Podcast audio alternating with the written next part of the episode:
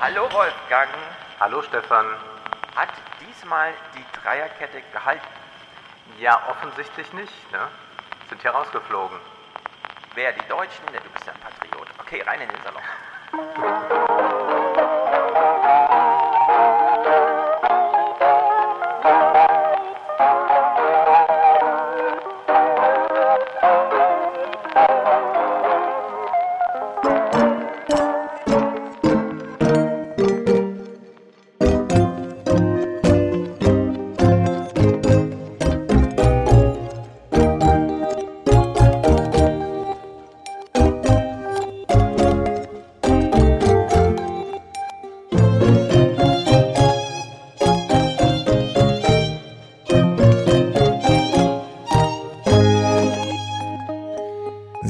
ja, die Dreierkette. Also ich habe es im Fernsehpodcast schon mal kurz gesagt. Für mich läuft die EM noch, weil mein Nachbar Engländer ist und wir hier Ach uns ja. alle einig sind, dass Italien nicht gewinnen darf.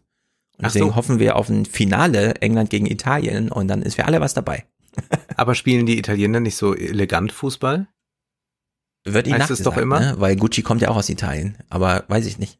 Ja, ich kann mir das so, ich, hab, ich kann es nicht beurteilen, ich kann es mir nur vorstellen. Ich denke, da kommt halt die schöne Mode her und da Ja. bewegen sich auch Männer generell eleganter durch die Straßen und sind auch eleganter gekleidet. Hier ist ja alles äh, der Funktion untergeordnet, beziehungsweise, Ja. naja, ich will es jetzt gar Das nicht stimmt. weiter kommentieren, Ja. aber in Italien ist da noch was anderes. Eigentlich ganz Also- schön, wenn es nicht so heiß wäre. Und deswegen denke ich mir, spielen die auch so einen schönen Fußball. Das kann sein. Wir kommen ja gleich auch auf Italien zu sprechen. Das Süditalien blutet aus. Ich habe wahrscheinlich schon ein Italien-Spiel gesehen bei dieser EM, aber ich habe es nicht in Erinnerung behalten, wie es lief. Wahrscheinlich funktioniert die Dreierkette gut.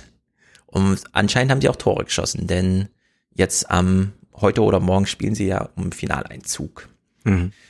Gut, Süditalien ist ein Ort auf dieser Welt, dem es nicht gut geht und wir haben Parakkana. Weißt du, wo er her ist? Ich habe es kurz gelesen gehabt. Er kommt, glaube ich, auch so Aus da Indien. aus Indien. Ja. Ja, ja, aus Indien hat aber dann überall gelebt, hat Genau. äh, auch in Deutschland äh, eine Zeit verbracht und hat dann geschrieben für die Washington Post, für die Financial Times, für die New York Times. Mhm. Ja, ist überall eigentlich vertreten, ist so einer der Top intellektuellen Journalisten, der jetzt hier in einem großen Aufschlag das Ja. Zeitalter der Migration ausruft und beschreibt. Also dieses Zeitalter ist nämlich auch schon da. Das äh, bekommt man manchmal nicht so mit. Also wir haben natürlich Flüchtlingsströme, die wir sehen und da gibt es dann die Diskussion, äh, aber Flüchtlingsströme, die gar nicht erhoben werden, zum Beispiel sind die, die in China stattfinden. Also Ja. China hat eigentlich im Land mehr Migration als wir in der gesamten Welt. Aber die Entwicklung wird eine sein, dass wir fast alle unterwegs sind, unterwegs sein müssen, um Arbeit zu finden, um gesund zu bleiben, um keinen Hitzetod zu erleiden, um in irgendeiner Weise uns verwirklichen zu können. Das heißt, dieses äh, Konzept Nation von ich bleibe da, ich äh, bilde Wurzeln oder wie auch immer. Das ist etwas, was er hier radikal in Frage stellt, weil es nicht mehr zeitgemäß ist, weil es der zur Wirtschaft nicht passt, zur Lebensweise nicht passt, zur Individualisierung nicht passt. Vor allem der Klimawandel wird dem einen Strich durch die Rechnung machen und durch und darüber werden wir wahrscheinlich jetzt ausführlich reden, durch die demografischen Entwicklungen können wir auch gar nicht anders, als uns zu bewegen, beziehungsweise andere Leute in Bewegung bringen und ihnen zu sagen, kommt doch bitte mal hier hin. Ja, wir haben, glaube ich, noch nie hier im Buch äh, gehabt, dass in dieser radikalen Art und Weise global aufgestellt ist und auch historisch einfach mal den ganzen Bogen schlägt. Ja. 300.000 Jahre Menschheitsgeschichte, 100.000 Jahre Besiedelung Europas. Äh, wir haben ja jetzt immer noch das Phänomen, dass unser Stoffkreislauf, also jetzt unser biologischer Ernährungskreislauf eigentlich darauf ausgerichtet ist, die ganze Zeit durch Wälder zu ziehen, dann ganz viel Eiweiß durch ein erlegtes Tier und ansonsten Beeren zu essen. Aber irgendwann ist der Mensch halt sesshaft geworden und hat plötzlich Getreide angebaut und alle Welt leidet darunter, dass man zu viel ähm, Kohlenhydrate plötzlich isst. Ja? Aber das, mit solchen, all, all diese, all das packt er da hier zusammen und beginnt deswegen auch, und das finde ich sehr gut, wie er uns dann doch sozusagen im Moment unseres zeitgeschichtlichen Seins einfach verortet, indem er sagt, es ist jetzt Lockdown gewesen. 2020 war das bewegungsloseste Jahr der Welt, äh, der Menschheit. Alle waren zu Hause. Und das ist aber nicht dieser Zustand. Vielleicht ist es die Zäsur. Mhm. Dass wir aus dieser sesshaften Welt jetzt plötzlich feststellen, nee, wenn Lockdown ist, fehlt mir irgendwas in der Welt. Jetzt gehe ich doch mal raus in die Welt. Ja, also so kann man es irgendwie lesen. Es ist dann doch so ein, so ein äh, Einschnitt gewesen, äh, dieser Corona-Lockdown. Und er nennt ja dann auch äh, Humangeografie, so als Genre, dass man, dass man so denkt. Oder auch die Geosophie, auf die kommt am Ende des äh, Buchs nochmal zu sprechen. Geosophie, so als Geophilosophie irgendwie, wie muss man drüber nachdenken? Mhm. Es ist ja wie auch bei Harari so ein Buch historisch begründet, aber über die Zukunft. Ja. Harari macht das ja ganz ausführlich. Er stellt da seine Methodologie vor und sagt, Geschichte, also die Geschichtswissenschaft ist die Wissenschaft des sozialen Wandels. Der findet aber auch in der Zukunft statt. Da muss man nicht immer nur in die geschriebene Geschichte, sondern da kann man auch spekulativ nach vorne schauen. Und so, so ein Buch haben wir hier. Also wir haben es ja auch sehr viel mit Spekulation zu tun. Das sagt er aber ganz offen. Ähm, man weiß nicht genau, was passiert. Ähm, es könnte so sein, es könnte so sein. Er nennt Michigan und Hongkong. Michigan als der Ort, der heute total abgemeldet ist. Die Autoindustrie ist abgemeldet, aber er sagt, könnte auch eine große Zukunft voraus äh, sein. Hongkong, heute äh, teuerste Stadt der Welt, nirgendwo wird mehr für einen Quadratmeter Miete bezahlt, aber wir sehen schon, wie der politische Ausdruck diese Stadt absolut unattraktiv macht für internationale Nomaden, die da vielleicht auch mal leben wollen und ansonsten ein Meter Wasserstandsteigung äh, und Hongkong ist platt, ja, genau wie ja. New York eben auch. Also Manhattan ist dann einfach weg. Und wenn man da 50 Jahre vorausdenkt, warum sollte man denn nicht einfach mal in die Vollen gehen und sagen, ja, also die urbanen Zentren, die wir haben, die weltweit prägend sind, ausradiert und am Ende leben wir alle in Kasachstan, ja. Also Orte, die heute 20 Millionen Einwohner haben, wo er sich fragt, wer weiß, vielleicht haben die ja mal 200 Millionen. Ja, Wenn, also einfach eine Verzehnfachung von in Sibirien es wärmer wird, wenn genau. dort nicht immer nur die Sommer bedeuten Stechmücken und Schlamm, ja. wenn da es tatsächlich dann trocken ist und man bereit wäre, 30, 40 Millionen aufzunehmen. Vielleicht mhm. auch 100 Millionen, schreibt er dann. Also das sind immer solche Überlegungen, äh, die äh, angezeigt werden, die mhm. aber auch immer gleich fundiert sind. Also er hat immer dann auch schon Daten parat, um zu sagen, also das ist die Entwicklung. Äh, diese Bodenschätze beispielsweise liegen vor und this an die muss man vielleicht rankommen. Man muss aber auch sehen, was macht man mit der Bevölkerung unten in der Spitze, wo es nicht mehr aushaltbar ist und die müssen weiter nach oben. Und was macht man generell mit Klimaflüchtlingen? Also wir haben jetzt etwa 200 Millionen oder jetzt bald werden wir 200 Millionen ja. Äh, Klimaflüchtlinge haben. Noch und 80, aber noch 80, aber Tendenz, die, die Tendenz ist steigend und er sagt, wenn das noch äh, schlechter wird, also wenn äh, Pariser Klimaabkommen und so weiter nicht eingehalten werden, können wir auch ganz schnell bei einer Milliarde Flüchtlinge, mhm. Klimaflüchtlinge genau, sein, einer Million wo man also auch nicht mehr sagen kann, ja, da machen wir jetzt mal zu oder die sollen mal nicht alle kommen. Äh, mhm. Beziehungsweise die Frage ist hier also erst einmal, wenn wir über Migration in Deutschland diskutieren, egal äh, in welchem äh, Spektrum man sich politisch bewegt. Die AfD klammern jetzt mal ganz aus. Ich habe das Wahlprogramm mhm. jetzt der AfD gelesen. Es ist, es ist, es ist wirklich, es ist, man, man ja. kann es eigentlich nur noch als einen traurigen Witz lesen. Also sie haben nichts verstanden. Also sie sind mhm. wirklich haben nicht verstanden, dass äh, wir im 21. Jahrhundert sind. Es ist äh, absolut lachhaft. Äh, das große Vorbild ist dann mal kurz Japan, aber dann äh, natürlich ohne Schuldenbremse und all solche Sachen. Naja, ja, also mit Schuldenbremse und, und, und genau. so. Und dann glauben sie, dass, äh, dass das eigentlich, aber die, in Japan ist doch sonst alles toll. Äh, naja, aber das, wenn wir jetzt mal die ausklammern, wenn man die anderen Parteien sieht, dann gibt es schon den Modus auf äh, Migration so zu reagieren, dass man sagt, ja, wie viel können wir uns jetzt zumuten? Und zumuten bedeutet immer, das kostet uns jetzt Geld. Mhm. Wir müssen äh, da vorsichtig sein. Wird uns die Integration gelingen? Das sind die Fragen, die kommen. Und dann gibt es noch von Linken, also Grünen, Linken, gibt es dann vor allem noch so ein Verweis auf Menschenrechte, die eingehalten werden müssen. Und äh, wir können nicht äh, Leuten einfach den Zugang versperren. Diesen Diskurs gibt es noch. Und deswegen können wir uns dann etwas mehr zumuten. Aber wir haben bei eigentlich keiner Partei diesen Diskurs, den hier dieses Buch aufmacht, ja. nämlich zu sagen, Migration ist unser Schicksal, wenn wir als Gesellschaft modern werden wollen, wenn wir überleben mhm. wollen, dann brauchen wir Migration und es wird unserer Wirtschaft helfen. Er sagt noch mal ganz äh, klar an einer Stelle, Europäische Blue Cards in großer Zahl auszugeben, um die Investitionen anzukurbeln, ist ein besserer Plan, als Steuergelder für Talente zu verwenden und sie anschließend hinauszuwerfen. Welches Land auch immer seine widersprüchliche Einwanderungspolitik als erstes klärt, wird die Jagd nach, den nächsten, nach der nächsten Generation an Talenten für sich entscheiden. Genau, denn Amerika braucht 500.000 Einwohner pro Jahr, äh, neue, einfach durch Migration, äh, Japan 400.000.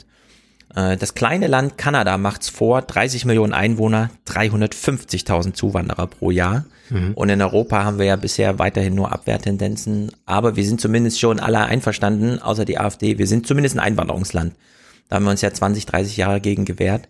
Und dass er dieses, diesen Satz, Mobilität ist Schicksal, den, der kommt ja, nachdem er ihn vorbereitet und sagt, bisher war Demografie und Geografie Schicksal. Mhm. Also die Frage, wo wirst du geboren und in welchem Zeitalter sozusagen. Ja, wir kennen ja in Deutschland so diese ähm, Gnade der frühen Geburt, Gnade der späten Geburt. Je nachdem, wann man geboren ist, ist man entweder in einem Weltkrieg aufgewachsen oder halt äh, Wirtschaftswunder. Ja, dazwischen liegen irgendwie 30 Jahre zwischen solchen Schicksalsfragen. Und ab jetzt äh, muss Mobilität Schicksal sein. Er macht es fast so als Imperativ und mahnt auch, dass wir jetzt mal ein globales Grundrecht auf Migration brauchen. Wir haben für alles ja. Grundrechte, außer für diese Sache.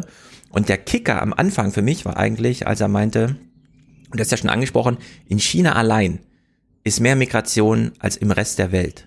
Mhm. Und die größten äh, Migrationsströme sind eben die Urbanisierungsströme innerhalb von Ländern. Es migrieren dreimal so viele Menschen innerhalb eines Landes wie zwischen den Ländern. Da habe ich mich auch gefragt. Ich bin jetzt aus Jena nach Bielefeld nach Hessen gezogen. Ja. Ein Kulturraum, ein Sprachraum und so weiter. Aber wenn sich wirklich alle auf Englisch einigen, warum ziehe ich nicht noch 200 Kilometer weiter und bin plötzlich in Niederlanden? Ne? Also das ist doch, äh, am Ende stellt man sich ja wirklich Frage, wir, wir sind ja alle in Bewegung. Nur ja. eben noch innerhalb der Länder und wir sehen aber schon, wie sich die Länder auflösen. Die Europäische Union wird gegründet, die Fußballligen kommen plötzlich mit so Ideen wie, wir machen nicht mehr nationale Ligen, sondern wir spielen gleich durchweg äh, internationale Ligen. Gab es ja in Europa hier die Idee, dass einfach die Spitzenclubs da einfach international traveln. Wir haben jetzt eine Europameisterschaft, die auch schon so funktioniert, also so transnational. Man spielt einfach, es gibt nicht ein Gastgeberland, sondern Europa ist halt der Gastgeber der Europameisterschaft. Und hm. das ist ja auch ein Modell für die Zukunft sozusagen, ne, dass man einfach nur noch in den größten Stadien spielt Warum muss man jetzt plötzlich in einem kleinen Stadion spielen, nur weil die Ukraine auch mal eine Europameisterschaft hat und dann stehen die großen Stadien leer? Also all solche Fragen äh, wirklich ganz hervorragend äh, dargelegt und am Anfang ist es wirklich also empirisch so dicht, dass man kaum hinterherkommt. Drei Prozent der Menschheit ist in Bewegung, fördert, also sorgt aber für zehn Prozent der Wirtschaftsleistung. Da sieht man auch schon, äh, ja, das hat äh, auch so einen großen ökonomischen Mhm. Und also wir können es nicht immer nur diese durch diese moralische Brille äh, schauen. Das macht er fast gar nicht. Ne? Das. Genau, das blendet er komplett aus. Er sagt halt nur, dass es diese Diskurse gibt, so wie du ja. sie auch aufgezählt hast, aber kommt dann eben mit sehr viel Empirie und dann, und das finde ich richtig gut, wird er halt gleich spekulativ und schaut in die Zukunft und nennt zum Beispiel England. Wir alle sehen, wie der Brexit gerade vor sich geht und wie sich eigentlich in Europa niemand so richtig für England interessiert. Auch Merkel ist dann mal da, macht so einen Besuch. Äh, Boris Johnson will irgendwas, keiner hört so richtig zu. Sie haben irgendwie erstes Freihandelsabkommen mit Australien und es bringt auch in 15 Jahren 0,01 Prozent BIP-Wachstum mit sich. Ja, so. ja. Aber er kommt dann eben und sagt, ja, warte einfach noch 30 Jahre Klimawandel ab. England hat immer genug Frischwasser. England hat immer gutes Klima. Da werden es nicht 50 Grad. Das ist einfach ausgeschlossen. Das ist wie Grönland, wenn es einmal abgeschmolzen ist. Deswegen wollte es Trump ja auch kaufen. Nennt er ganz explizit sagt er, England eigentlich beste äh, geografische äh, Voraussetzungen, klimatische Voraussetzungen, um wieder Hotspot zu werden. Also Hotspot ja. im Sinne von, da wird's dann halt nicht so heiß, für so eine globale Weltordnung. Und richtig witzig finde ich, und das hast du bestimmt auch interessiert gelesen, als er diese vier Szenarien aufmacht der Zukunft, weil er ist ja, ja. er muss ja spekulieren, sagt er, ja, das eine wäre so Segmentierung, kennen wir so aus Hunger Games und Mad Max und Terminator und dann nennt er so die superreichen Separierung, also Tomorrow, äh, Day After Tomorrow, irgendwo wird halt so für viele Milliarden gegraben und dann lebt man halt ein bisschen unterirdisch. Und dann sagt er, das beste Szenario ist aber eigentlich die globale Kreislaufwirtschaft inklusive Migration von Menschen und nicht nur von Gütern und Geld. Und den Film gibt's aber noch nicht. Also wir haben ja. hier nicht mal in der Fiktion ein Drehbuch, das uns irgendwie darlegt, wie so eine Welt aussehen könnte. Ganz interessant, ja. Auftrag an Hollywood eigentlich. Ich will das nochmal gerade aufgreifen mit England. Äh, du hast ja hier dich einmal sehr für die Urbanisierung ausgesprochen und wir lesen jetzt hier auch nochmal nach, dass das ein globaler Prozess selbstverständlich ja, ist. Megatrend, mit ja.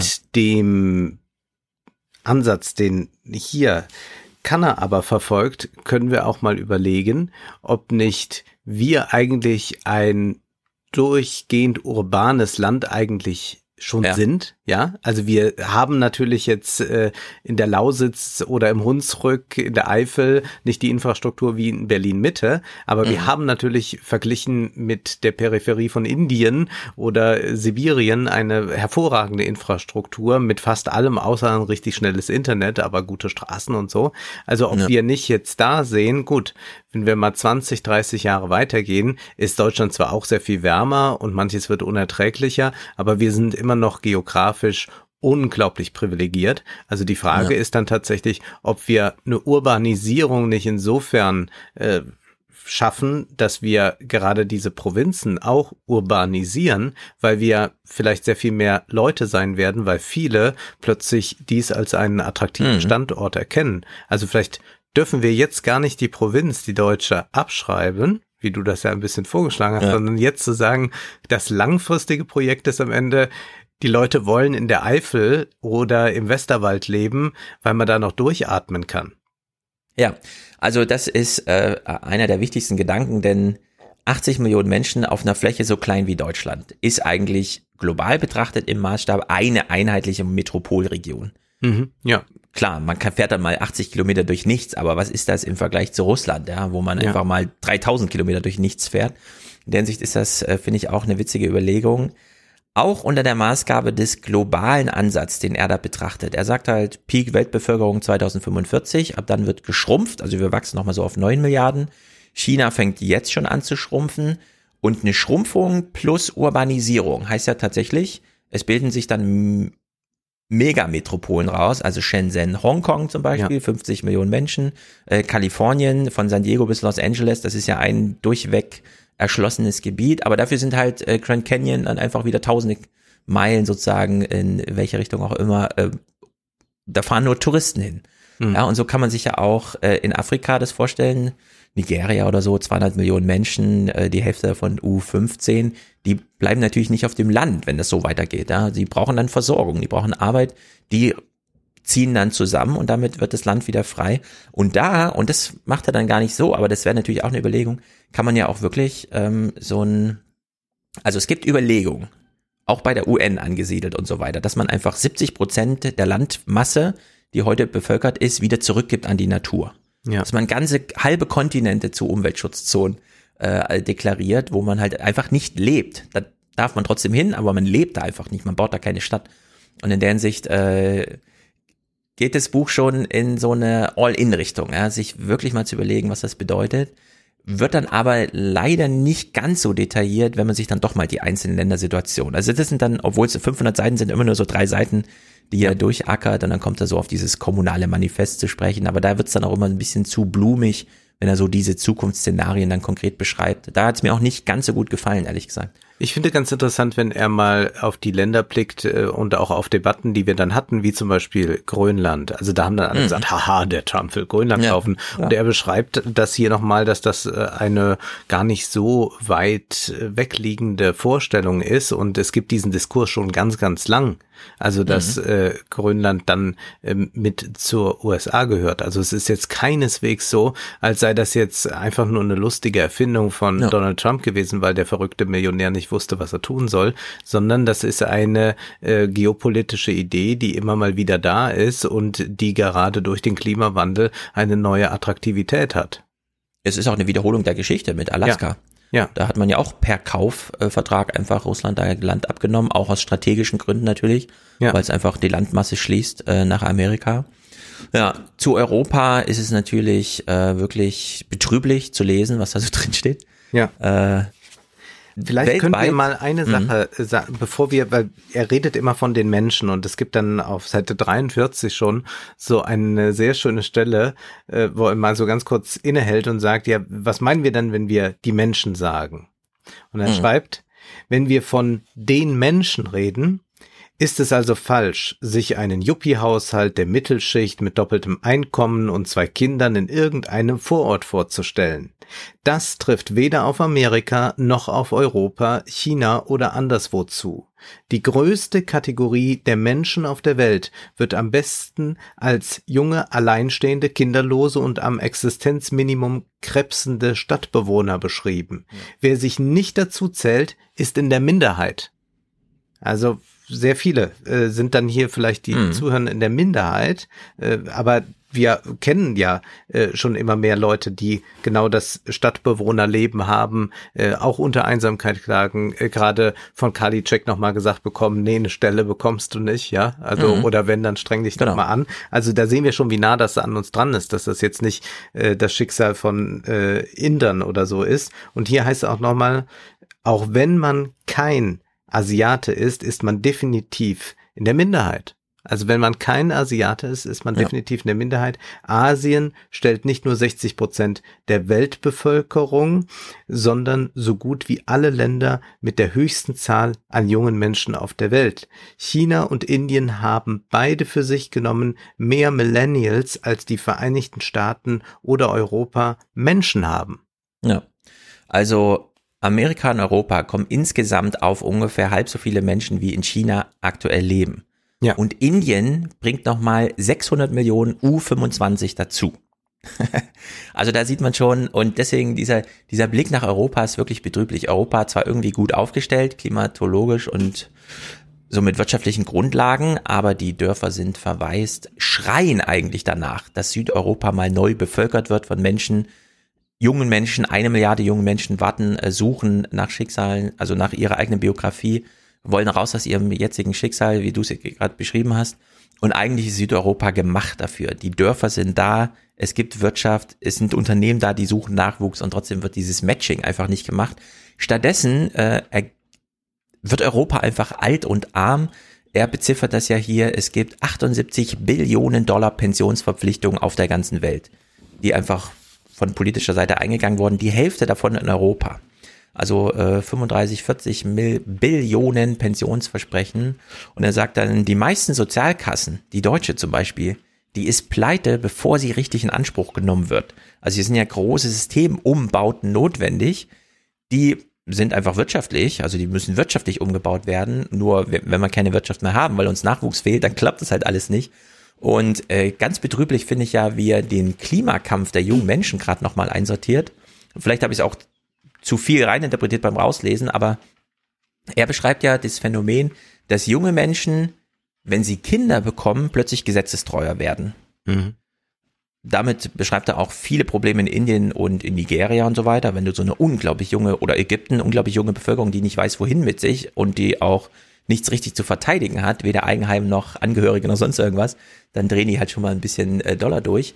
Und er sagt halt, die junge Generation in Europa, die sich ein Eigenheim nicht leisten können, die Familie nicht zutrauen und bis 35 immer noch durch Kalicheks prekäre Arbeitsverhältnisse irgendwie so haltlos in so einem Wissenschaftsstaatsbetrieb rumhangen, die fühlen sich halt nicht verankert.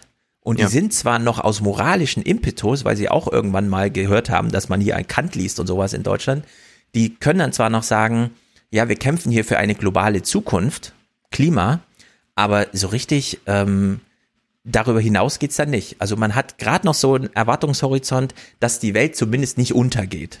Aber ja. von seinem Nationalstaat erwartet man eigentlich nichts. Nein, und, und das ist deshalb auch äh, nicht mehr bereit, sich äh, zu opfern für den Nationalstaat. Zum also Beispiel. Also Wehrpflicht ja. ist ein ja. wichtiges Thema auch. Das haben wir auch schon Buch. mal thematisiert hier. Ja. Das ist das erste Mal, dass die Frage beantwortet wurde dass hier mal ganz klar gesagt wird, nee, die meisten Leute sind nicht mehr dazu bereit, äh, sich für ein höheres äh, Ziel, also die Nation, äh, zu mhm. opfern beziehungsweise sich einem Risiko auszusetzen. Es werden diese Leute händeringend gesucht, die das dann machen und dann versucht man es nochmal über Verpflichtung ja. oder so, aber eigentlich ist es auch gar kein Konzept mehr, jetzt so etwas wie ein Zurück zur Wehrpflicht zu fordern und dem erteilt er eine ganz klare Absage, weil mhm. überhaupt gar kein Sinn für diese jungen Leute noch darin bestehen ja. kann, das zu Aber tun. Wenngleich wir noch in anderen Ländern natürlich Nationalismen haben, wo das noch relativ gut funktioniert. Aber mhm. er sieht ja da, also das ist ja sein, sein, sein optimistischer Blick, wenn man so will. Also er sieht ja all diese Nationalismen im mhm. Untergang begriffen. Er genau. sagt, ja, bei Modi klappt das noch eine Weile und das mag auch in China jetzt gerade laufen oder man wird auch dann nochmal schnell Präsident in den USA. Aber eigentlich sieht er alle Nationalismen ja auf dem Rückzug, beziehungsweise nicht auf dem Rückzug, sondern sie werden einfach von der Gegenwart, die dann ist, eingeholt und ja. dann haben sie keine andere Möglichkeit mehr, dann müssen sie eigentlich aufgeben. Hm. Ja, diese, da hat er einen ganz schönen Satz geschrieben die Nationalisten, die noch da sind, Orban, die AfD, Trump und so weiter, die schaffen es nochmal, die Alten zu mobilisieren, weil die ihr Eigentum zu verteidigen haben und so weiter und schreibt dann aber, aber die werden mit ihnen ins Grab gehen. Also das ist sozusagen der letzte, das letzte Aufbäumen einer Generation, die sich nochmal als Minderheit so zusammenrottet, dass sie wie Mehrheit aussehen, weil ihnen gegenüber viele kleine Minderheiten stehen. Also in Frankfurt zum Beispiel, ne, man kann ja zwar jetzt sagen, Frankfurt äh, besteht zu 51 Prozent aus Bevölkerung, die einen Migrationshintergrund hat. Nur das ist ja nicht eine Community. Also sind die Minderheit 48 Prozent, die äh, urdeutsch, biodeutsch sozusagen ist, ist dann doch so eine faktische Mehrheit, die zumindest politisch bestimmen kann, weil äh, es zu zersplittert ist auf der anderen Seite.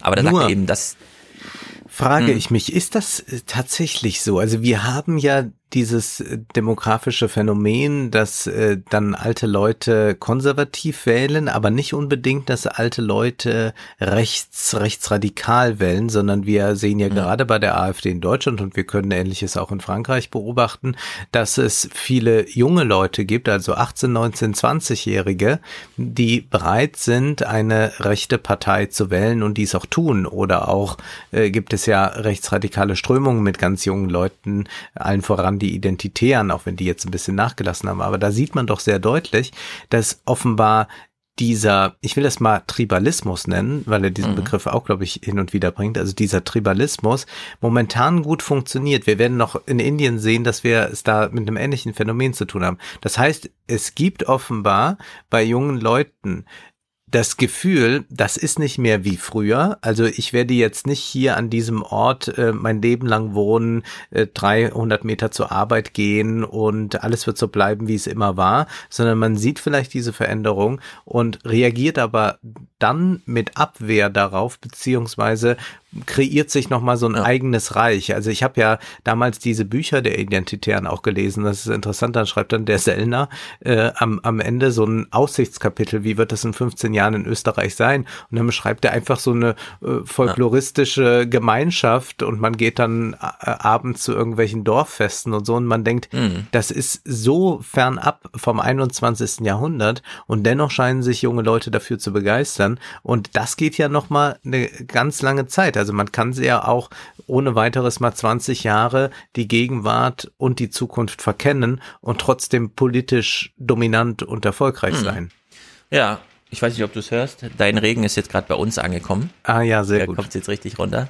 Ich finde, an dem Punkt ist er so ein bisschen zu wenig ähm, einer Idee von Rentenrepublik verhaftet, wie ich sie aufziehe, dass man einfach sagt, Rentenrepublik heißt nicht, dass die Alten regieren, sondern dass sich mhm. dadurch, dass so viele Alte da sind, so ein Mindset festmacht, aber auch bei den Jungen, die dann in so eine Verteidigungshaltung gehen, wo eigentlich gar nicht zu verteidigen ist. Er sagt ja auch ganz klar, äh, wir brauchen Nachwuchs. Nur die allgemeine Debatte läuft ja immer, wir brauchen hochqualifizierten Nachwuchs, wir brauchen die Ärzte, die Ingenieure und so weiter. Und er braucht, nein, wir brauchen den Nachwuchs, der die Grundlast der Gesellschaft im Servicebetrieb und so weiter abdeckt. Also arme, unausgebildete Menschen, die wir in unserem Sinne formen können und die nicht so hohe Ansprüche haben. Die bräuchten ja. wir eigentlich. So, und da gibt's natürlich Abwehrbewegungen auch bei Jüngeren. Und zwar gerade da, wo, und das ist ja, macht er ganz stark, wo Abwanderung eigentlich das Migrationsproblem ist und nicht Zuwanderung. Mhm. Also ganz Osteuropa, Ostdeutschland, da wo junge Menschen auch weil ihnen die Peer Group fehlt, ja, wenn dein, äh, wenn deine Altersklasse Abitur macht und du bist der Einzige, der in der Heimat zurückbleibt, an wen schließt du dich an? Natürlich an die Elterngeneration, die dann ihre Dorffeste immer noch feiert wie vor 30 Jahren. Und da finde ich, ist es auch, äh, ist ein bisschen schwach, weil zu blumig, wenn er über dieses Schicksal der Jungen schreibt und dann sie immer so verklärt. Er hat ja dieses kommunale Manifest, was er aufgreift, äh, wo er dann auch dieses Abfeiern des Tiny Houses. Den jungen Menschen reicht's ja eigentlich, in einem sehr kleinen Wohnwagen durch die Welt zu fahren, lieber mobil sein, als in einem riesigen Haus irgendwo fest leben, wo man dann nichts erlebt. ja, und da, da ist er mir ein bisschen zu, weil die, diesen Lebenswandel, also sich im Leben zu verankern, eine Familie zu gründen, irgendwo sesshaft zu sein, Freundeskreise zu finden, wo man auch so Ansprechpartner und so weiter hat, Institutionen kennt, Gelegenheiten wahrnimmt, Volksfeste sind und so weiter. Das, das spielt alles eine größere Rolle, glaube ich, als er das jetzt hier so ja. verherrlicht, indem man einfach sagt, irgendwann ist dann auch das Praktikum bei Apple auf der anderen Seite der Welt wichtiger als der Abschluss der Uni zu Hause und so. Ja, ne, ja, das, das ist, ist diese der Verklärung. Blick eines doch sehr privilegierten, also der ist ja überall rumgekommen. Ja. Äh, ich weiß gar nicht, ob er aus so einer Diplomatenfamilie oder so stammt. Zumindest ist er äh, mit allen äh, Bildungschancen gesegnet gewesen und hat äh, sie auch wahrgenommen und hat sich aber dann immer an Orten aufgehalten, wo man sich natürlich auch mal mit dem Taxifahrer unterhält. Ja. Aber man unterhält sich halt mit dem Taxifahrer und nimmt dann so eine Geschichte mit und die fließt ins Buch rein. aber wie dann das Leben in so mobilen Häusern tatsächlich aussieht,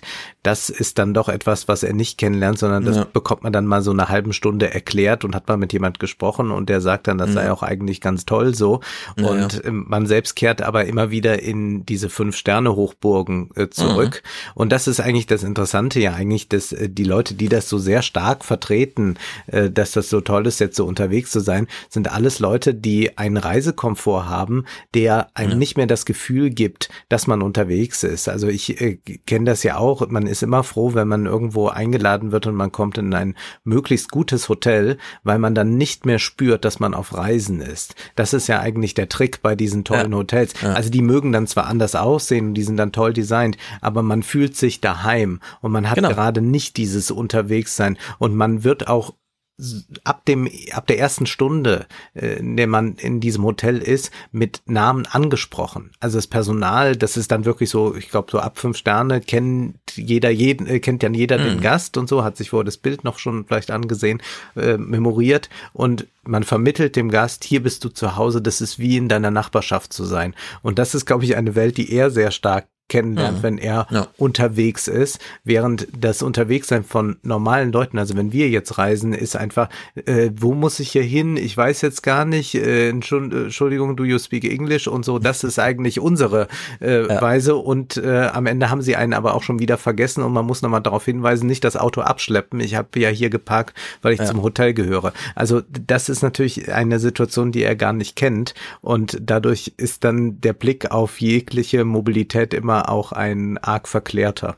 Ja, also mir sagt niemand, fühlen sich wie zu Hause und mir lässt auch niemand mitteilen, dass der Service hier dafür da ist, so zu tun, als würden wir, als wäre deine Mutter hier ja, und würde sich ja. um dich kümmern. Ja? ja, das findet halt alles nicht statt.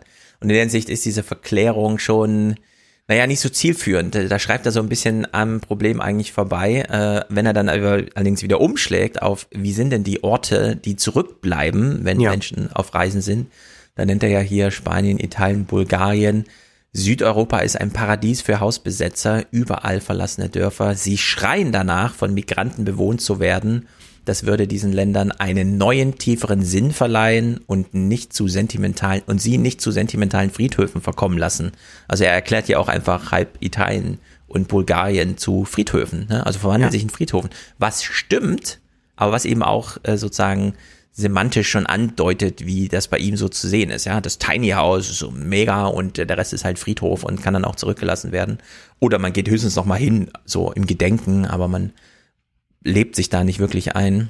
Schauen wir uns noch gerade an, was er zur AfD sagt. Also die Passage äh, müssen wir mal vorlesen. Mhm. Da sagt er, sowohl demografischer als auch politischer Darwinismus werden die AfD letztlich dem Schicksal zuführen, das sie verdient. Und vielleicht wird es, sobald diese Fremdenfeinde von uns gegangen sind, gar nicht mehr lange dauern, bis die verlassenen Städte des Ostens von einer Million oder mehr Migranten besiedelt werden. Schon jetzt werden Zehntausende von afghanischen und syrischen Asylbewerbern in leerstehenden Plattenbauten in Städten wie Magdeburg untergebracht.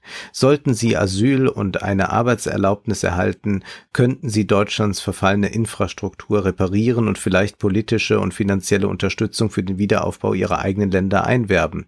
Das andere Szenario ist, dass Fremdenfeinde mittleren Alters und junge Neonazis sich in ostdeutsche Enklaven pferchen, wo sie sich rasserein fühlen können. Ja. Wenn sie erst einmal alt sind, werden sie die Migranten zu schätzen lernen, von denen sie dann betreut werden.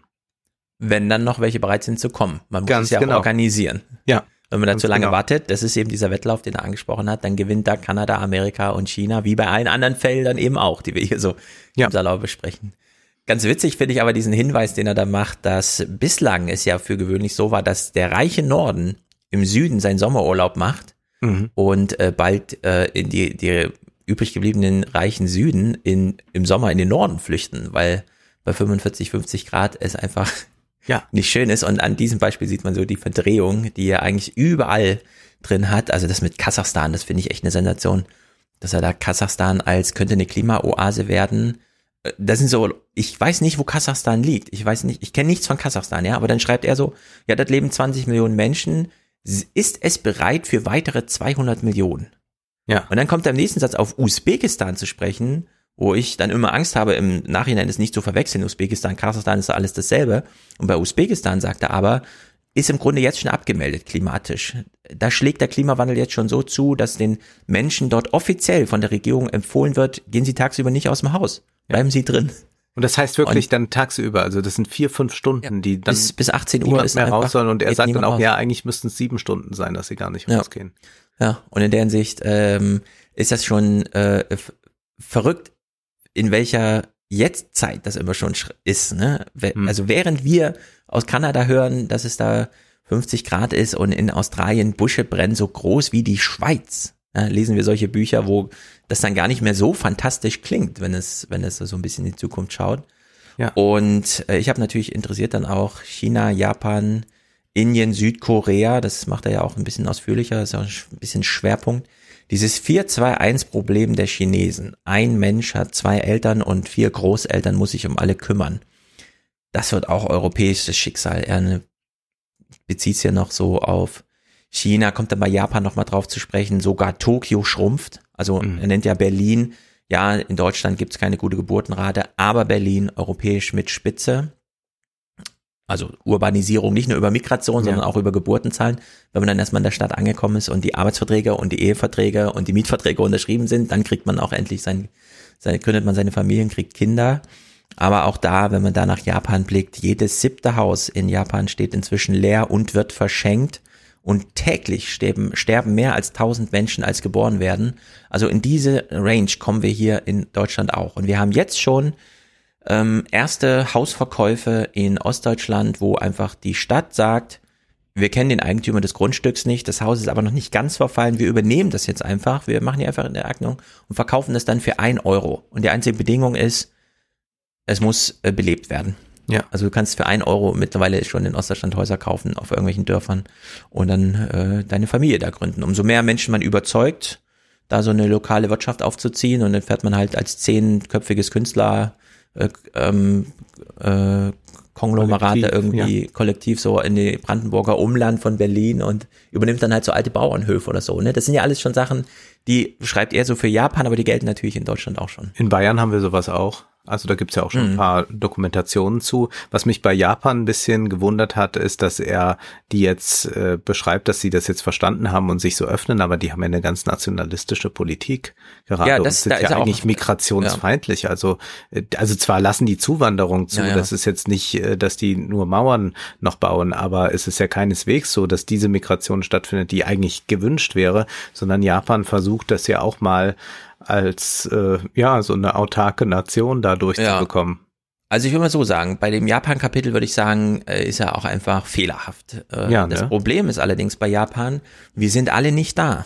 Mhm. Alle, die über Japan schreiben, le lesen in irgendwelchen Büchern, was in Japan los ist und schreiben das dann auf. Und ich habe mich jetzt auch ein bisschen mit Japan beschäftigt und er sagt hier, selbst Japan hat jetzt schon 400.000 Zuwanderer jährlich. Und da würde ich sagen, nee, das stimmt nicht. Nee. Japan hat nicht 400.000 Zuwanderer. Japan schottet sich immer noch ab, auch weil dort die Regierung gefragt hat, wie machen wir das? Also in Japan gab es eine ganz offene, ja. also zumindest für diejenigen, die sich beteiligen wollen, ja, ja. eine offene Umfrage, wie wollen wir es denn halten? Und dann haben die Alten gesagt, nee, ich lasse mich lieber von einem Roboter pflegen als von einem Südkoreaner oder so. Wir wollen die ja nicht. Wenn dann überhaupt ein junger Südkoreaner, der dann als Werkstudent in Anführungszeichen kommt, also mhm. das deutsche Gastarbeitersystem, dann über irgendeine Uni eingeschrieben und dann doch mal in einem Unternehmen, duale Ausbildung und so weiter, aber dort dann eigentlich substanzielle Arbeit leistet, ne? Ja. Dann sind die halt so fünf Jahre da, leben sich da auch ein, aber dann heißt es rigoros, so deine fünf Jahre sind abgelaufen, du gehst bitte wieder. Also Japan ist ähm, so zuwanderungsfeindlich, dass äh, die, so wie er schreibt, 400.000 Zuwanderer pro Jahr, nee, also es kommen wahrscheinlich pro Jahr 400.000, was weiß ich, Südkoreaner und ein paar Chinesen ja. oder so dahin. Aber die sind dann völlig separiert, die leben einzeln, die werden da auch kulturell nicht aufgenommen. Ja, ja, äh, die sind genau auch nicht das, wirklich in den Pflegeberufen, wo sie gebraucht die AfD würden. möchte in ihrem Wahlprogramm beschreibt naja. sie das, wie da Japan äh, das so toll macht und äh, sie sagt ja auch, äh, dass äh, man im Prinzip ja niemanden mehr eine Bleibeperspektive ja. geben soll und dann kann man sich fragen, ja, warum soll dann jemand kommen, wenn er keine Bleibeperspektive bekommt? Also das ist so, aber es ist, ist schon erstaunlich, dass man eigentlich doch feststellen muss, egal wie äh, sehr die Details jetzt im Einzelnen stimmen oder ein bisschen vage sind, es liegt eigentlich an einer, ich wäre fast gewillt, Mindset zu sagen, an, an einer Kopfsache. Sag doch Gemütszustand. An einem Gemüts, an einem Gemütszustand, dass man die Zeichen der Zeit nicht erkennt. Also das ist, also es gibt natürlich Probleme, die durch Migration zustande kommen, wenn sie nicht vernünftig gemacht wird und es gibt Integrationsprobleme und es gibt auch äh, äh, da Kriminalität und all diese Dinge. Aber was wir doch im großen Ganzen hier nochmal dargelegt bekommen, ist ja, dass Migration uns Wohlstand bringen würde, uns hm. helfen würde, sehr viele Zukunftsfragen zu lösen und wir könnten uns erneuern und an sich wäre es ja vielleicht auch äh, mal ganz interessant, äh, wie sich ein ein Land dann verwandelt, denn ich muss sagen, wenn ich hier mhm. so tagsüber und ich habe ja den Luxus auch tagsüber mal einkaufen mhm. zu gehen, äh, weil ich äh, nicht äh, 9 to 5 arbeite und was ich dann so beobachte, Rentnerrepublik, das ist ja auch alles nicht so schön. Also ich, also ja. sag mal, das ist jetzt alles nicht so also ein bisschen vitaler könnte es irgendwie sein, habe ich immer mm. den Eindruck. Ja, und es, es liegt an der Kopfsache oder an der, an der, an dem Gemütszustand, dass man sagt, nee, also nee, also jetzt noch mehr, also wenn wir jetzt noch mehr äh, Migranten bekommen, äh, dann erkenne ich ja mein Land nicht mehr wieder oder so. Es mm. ist ja wirklich diese Verbohrtheit, die jetzt politisch nochmal ausgeschlachtet und ausgenutzt wird, bis es nicht mehr geht. Also ja. man kann davon ausgehen, dass die CDU, wie sie sich 20, 30 Jahre versperrt hat, Einwanderungsland zu mhm. sagen, jetzt auch nochmal guckt, ob das bis 2035 noch so geht. Und dann haben wir wahrscheinlich den Anschluss verpasst. Und wir müssten eigentlich jetzt bei den progressiven SPD, Linke, Grüne ein ganz anderes äh, Framing entwickeln, hier kann man diesen mhm. Begriff vielleicht wirklich mal äh, nennen, eine ganz andere Rahmung vornehmen, um über Migration zu reden, damit ja. wir gar nicht mehr in diesen Identitätsdiskurs äh, in diesem Ausmaße kommen. Denn was das ja auch ist, es ist ja auch ein Buch gegen diesen generellen Tribalismus, den wir ja auch in äh, linksliberalen Woken-Spektren erleben können. Jetzt reden wir mal alle wieder nur über unsere Identität und jetzt gucken ja. wir mal, was ist denn damit los und wie passt meine Identität zu dieser Identität? So, also ein bisschen, was dann äh, Wagenknecht sicherlich äh, zu überspitzt mhm. herausstellt, aber diesen Diskurs gibt's ja. Äh, das ist ja einfach auch mal eine Absage daran und sagt, ja gut, macht dann noch ein paar Jahre weiter, aber eigentlich ist das passé. Ja, in der Hinsicht würde ich sagen, ist dieses Buch auch sehr zu empfehlen, zumindest die ersten 200, 300 Seiten, also wo es so richtig äh, empirisch ja. zur Sache geht. Über das Finale müssen wir gleich nochmal reden, wenn es dann so ausfranst. Aber ähm, du erinnerst dich ja an unser Gespräch über das Lieferkettengesetz. Mhm. Da stand ja im Bundestag ein CDU-Mann am Rednerpult und hat gesagt, wir können ja hier nicht Daimler beschränken und so weiter. Und dann äh, war die Sachlage aber, nee, Daimler fördert, möchte gerne so ein Gesetz haben, weil die das schon eingepreist haben und darüber ihre Märkte schließen und hohe Standards sind eben, Daimler kann sie einhalten, andere nicht, für Daimler eigentlich gut. Ja. So. Also damit halten sie sich, ja. halten sie sich Konkurrenz vom Leib.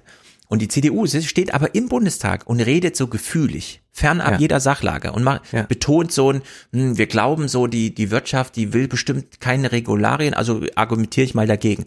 Und so ist das ja auch bei Migration. Ja. Ähm, während in Japan ja wirklich Schlägereien im Parlament stattfinden, wenn dort Migration zum Thema ist. Ja. Äh, also kann man sich mal nicht vorstellen, ne? weil ich denke mal, Japan ja, ist ein geruhsames Land, aber nee, in Südkorea und Japan, da geht's auch mal ordentlich zur Sache im Parlament. So fast ein bisschen türkisch. Und eigentlich bräuchten wir in Deutschland äh, mutige Parteien, die Linken, äh, die, die Grünen und die SPD, die die ökonomischen Grundlagen der Migration mal wirklich so ernst nehmen und auch thematisieren, wie es hier Sachlage ist. Und, und das ist dann ganz wichtig, der CDU, die sie gefühlig argumentiert, auch wirklich mal Inkompetenz vorwerfen, wirtschaftliche Inkompetenz, so wie auch bei der Schuldenbremsen und Zinsthematisierung, wo dann Adam Tooze dankenswerterweise in der Zeit mal in der Überschrift schreibt, also es wäre ein systemisches Risiko, wenn wir äh, Friedrich Merz als Finanzminister haben.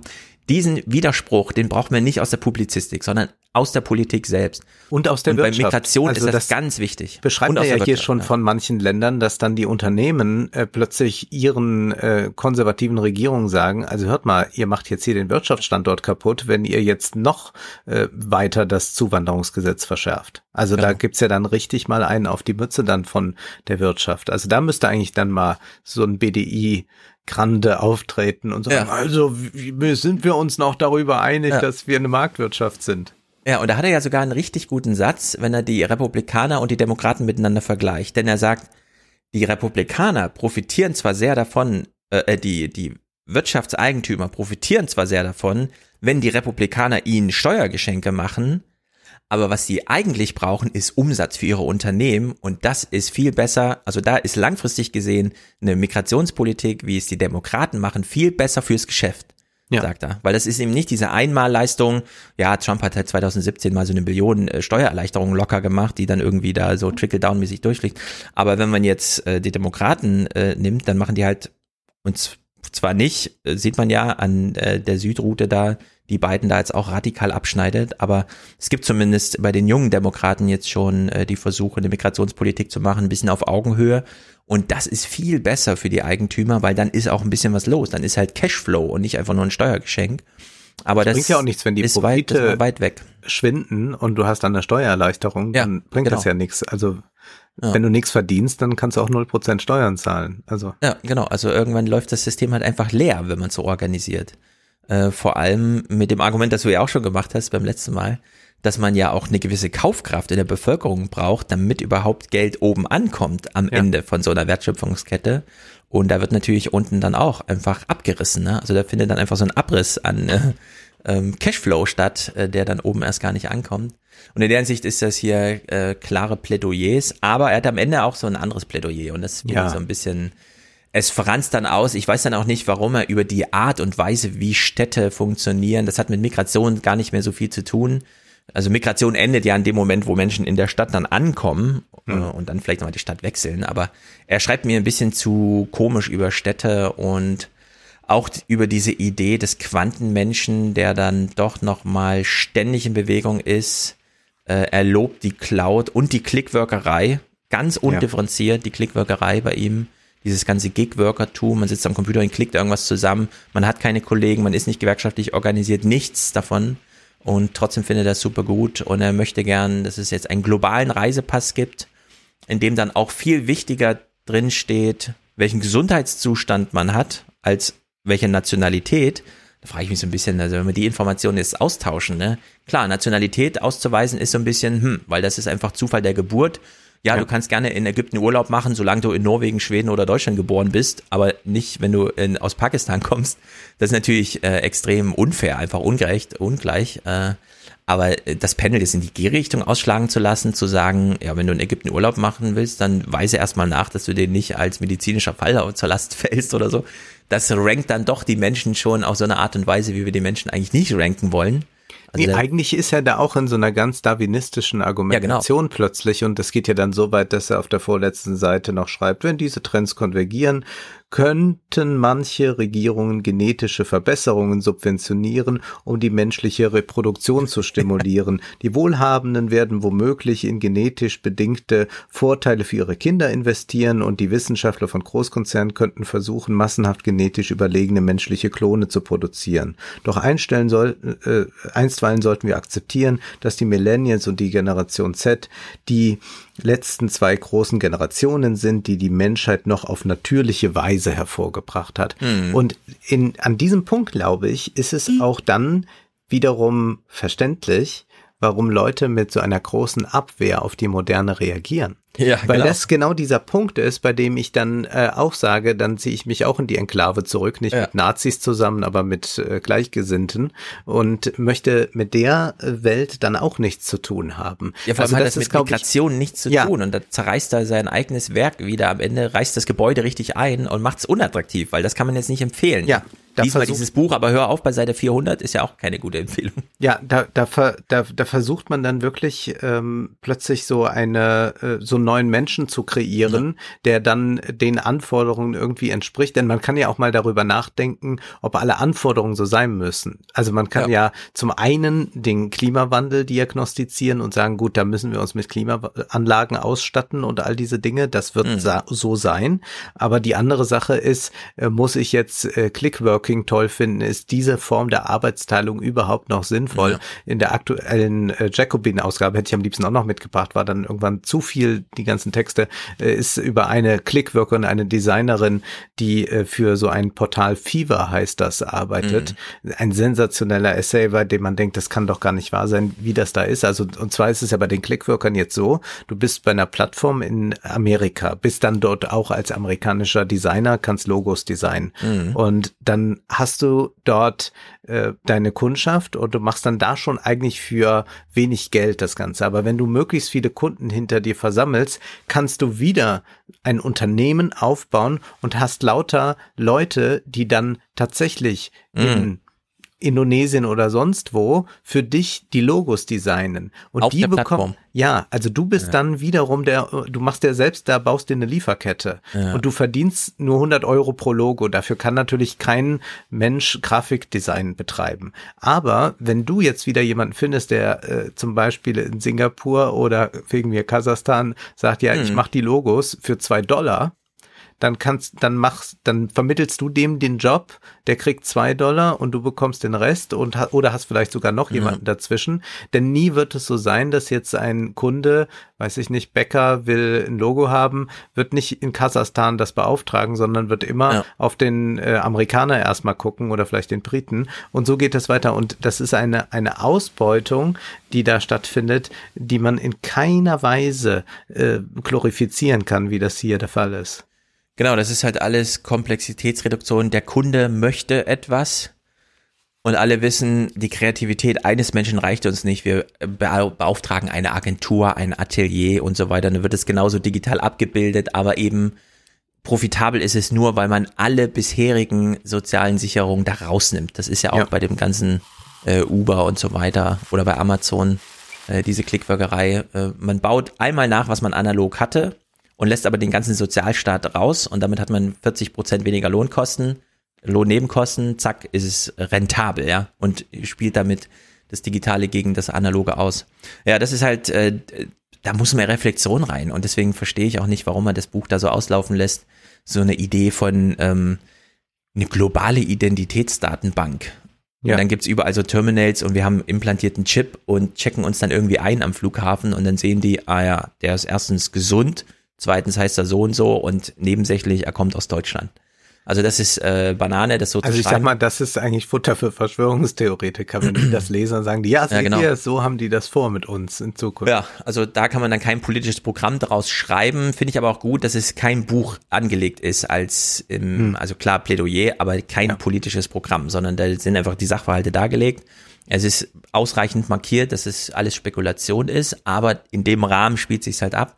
Und diesen Rahmen kann man dann einfach mal durchgehen mit ihm und es ist dann schon äh, ganz wertvoll, aber trotzdem das Ende halt entsprechend. Das wollen wir nicht, aber vielleicht sollten wir doch gutieren, dass das da vorkommt. Also auch wenn wir dem nicht zustimmen, ist das ja etwas, was sein kann. Also ich habe ja dieses Buch von Francis Fukuyama gelesen, Das Ende des Menschen. Das ist im Übrigen mhm. viel interessanter als das Ende der Geschichte. Fukuyama ist super klug, ja. Und da, ja, und da schreibt er auch tatsächlich, äh, wie wird denn das sein? Also wenn man Ungleichheit auch genetisch programmieren kann. Also wenn wir, er sagt es dann ganz deutlich, Menschen machen können mit Stiefeln und Sporen und andere Menschen, die von Geburt an einen Sattel haben. Ja, also mhm. dass wir dieses Herr-Knecht-Verhältnis ja. von Anfang an genetisch implementieren. Und das wird dann äh, durchgespielt. Insofern sehen wir, wie das hier äh, weitergedacht wird, aber nicht als Schreckensszenario, sondern als positives Szenario. Und da sehen wir auch, wo Gefahren sind. Und wenn wir mal schauen, was schon experimentiert wird,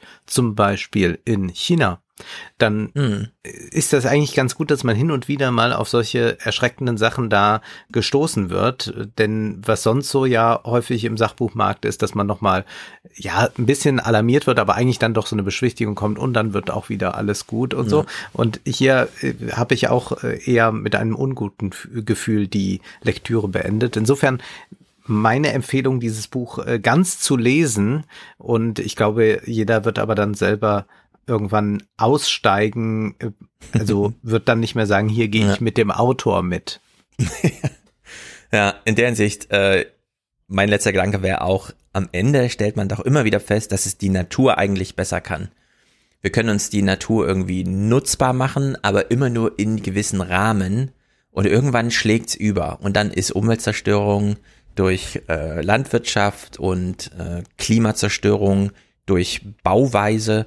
Also wir haben in Frankfurt echt das Problem, dass wir äh, nicht genug Lufteinfuhrschneisen geplant wurden. Ne? Der Main mhm. ist quasi nicht breit genug, der Rhein ist viel größer äh, zum Beispiel. Äh, das sind ja nur, was weiß ich, 150 Meter oder so, die das bietet. Und du hast ähm, innerhalb der Innenstadt, also die Taunusanlage, wo die Hochhäuser stehen hier in Frankfurt, ist einfach 10 Grad wärmer an warmen Tagen als das Umland. Ja. Äh, und das ist einfach, das macht so eine Stadt auch unattraktiv. Da kannst du zwar noch so tolle Klimaanlagen in dem Gebäude, in dem du dann deine 100.000 Jahresgehalt oder so weiter da ranholst, verdienen, aber die, die Lebensqualität sinkt.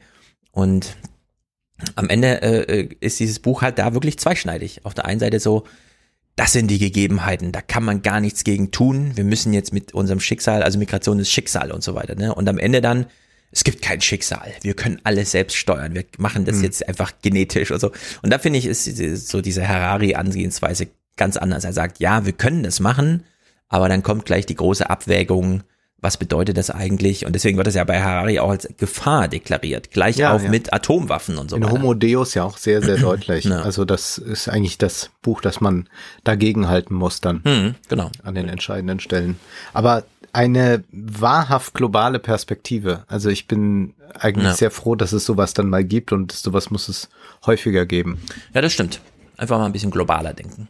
Ja. Gut. Soll ich was Globales machen. Nochmal China. Ja, wenn du noch global, oh ja, ja China. China. Und zwar haben die Chinesen ja jetzt äh, ein großes Jubiläum gefeiert, 100 Jahre kommunistische Partei. Dazu kommen wir in der regulären Folge. Xi hat da eine sehr lange, interessante Rede gehalten. Aber wir wollen uns erstmal auf etwas konzentrieren, nämlich es ist ein Lehrbuch erschienen, und zwar das offizielle Lehrbuch, eine kurze Geschichte der Kommunistischen Partei Chinas. Und sowas wird immer mal wieder herausgegeben von China, dann ganz offiziell an äh, alle Institutionen verteilt und so weiter. Und da hat man den China-Experten Felix Wemheuer interviewt im Neuen Deutschland und an, dann hat äh, Wemheuer auch noch äh, ein Interview der Deutschen Welle gegeben.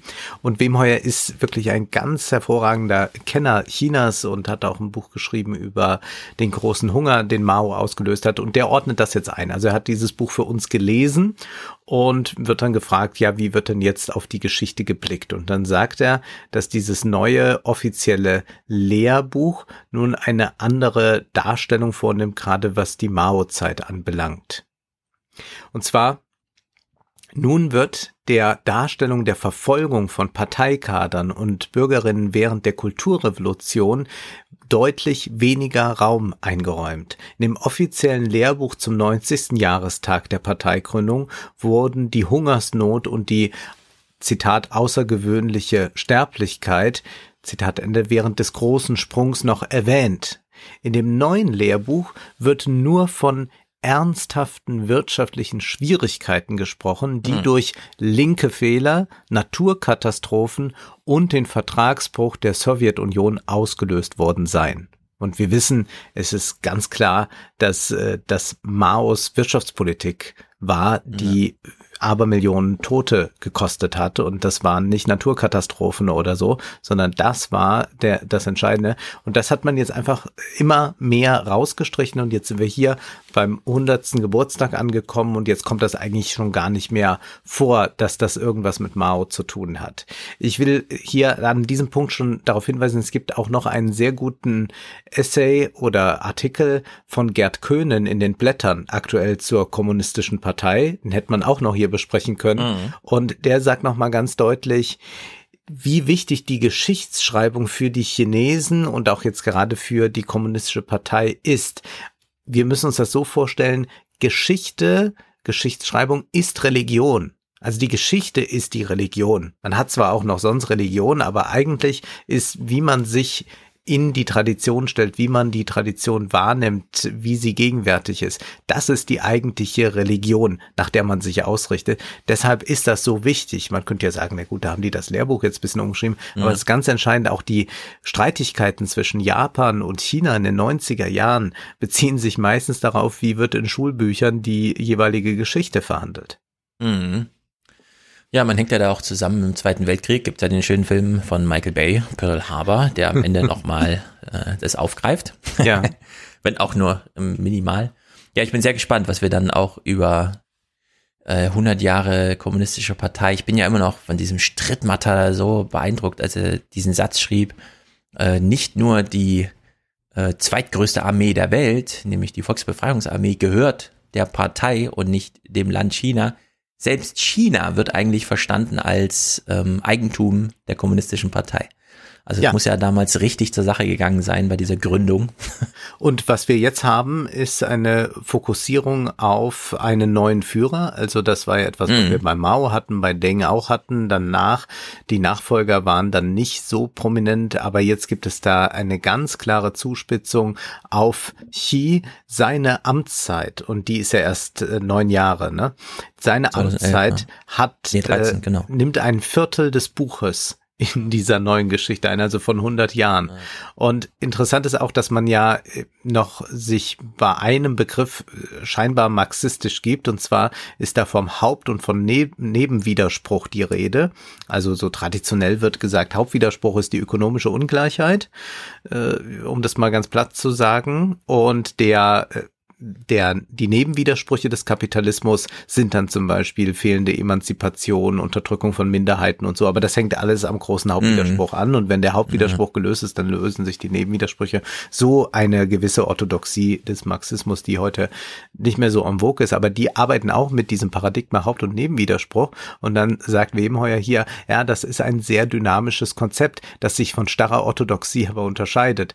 So war es etwa den Reformerinnen um Deng Xiaoping Jinping nach 78 möglich, Reformen politisch zu rechtfertigen. Der Hauptwiderspruch in der sozialistischen Gesellschaft sei nicht, wie Mao fälschlicherweise definiert habe, im Klassenkampf zu suchen, sondern im Widerspruch zwischen den noch unterentwickelten Produktivkräften und den unbefriedigten Bedürfnissen des Volkes.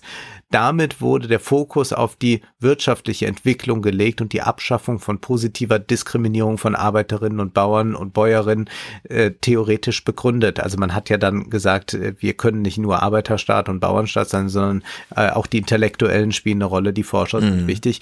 Und für Xi ist jetzt der Hauptwiderspruch so eine ausgeglichene Entwicklung und der Wunsch nach Wohlstand. Das ist für ihn das äh, Entscheidende. Mhm. Und dann sagt auch Wemheuer, es gibt keine Klassenanalyse mehr. Also das hat mit Kommunismus nichts zu tun. Wemheuer sagt dann auch, China ist kapitalistisch.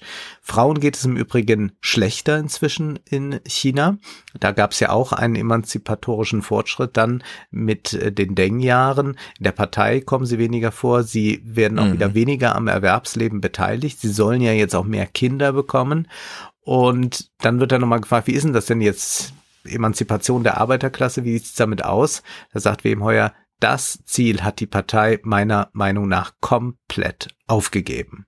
Mhm. Und in der deutschen Welle hat er auch nochmal betont, dieses Lehrbuch wird natürlich dann auch nochmal in vereinfachter Form weitergegeben. Es gibt eine Zeichentrickserie dann für die Kinder und man will vor allem eines tun, man möchte nicht dass man nochmal diesen Fehler macht wie in den 80er, 90er Jahren. Damals hatte man diese Geschichtsbildung ein bisschen vernachlässigt und hat damit, äh, wie er dann sagt, westliche individualistische Ideen plötzlich bei den jungen Leuten in den Köpfen ja. gehabt. Und das ist dann ja ein Problem, wenn man dieser Weise regieren will. Deswegen möchte man hier früh vorsorgen. Und nochmal ein Punkt, ein Begriff, der auftaucht, ist der historische Nihilismus.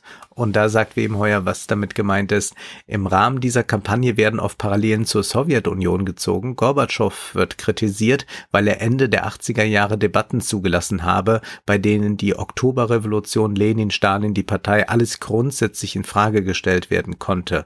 Mit diesem historischen Nihilismus hätte Gorbatschow die Legitimationsgrundlage der Sowjetunion untergraben und das soll eben in China nicht passieren. In diesem Zusammenhang werden auch Zensurmaßnahmen verstärkt, indem zum Beispiel dazu aufgerufen wird, im Internet nihilistische Meinungen zu denunzieren und entsprechende Beiträge zu löschen.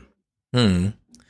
Da muss ich noch mal kurz einen Satz ähm, aus Move hier hervorholen, denn er hat ja auch äh, über Russland geschrieben und wahrscheinlich wird Russland noch mal amerikanische Hilfe brauchen, um sich gegen chinesischen Einfluss durch Migration zu wehren, weil einfach zu viele mhm. Leute äh, dann migrieren werden äh, nach Russland aus China raus. Und dann schreibt er ja, in der nächsten russischen Revolution wird es nicht darum gehen, wer es regiert, sondern wer es besetzt. Ja. Mit klarem Verweis auf China. Also in der Hinsicht ist dieses ganze chinesische, also sowohl die chinesische Zukunft, denn sie schrumpfen jetzt, also das beginnt ja. noch dieses Jahrzehnt, dass sie schrumpfen.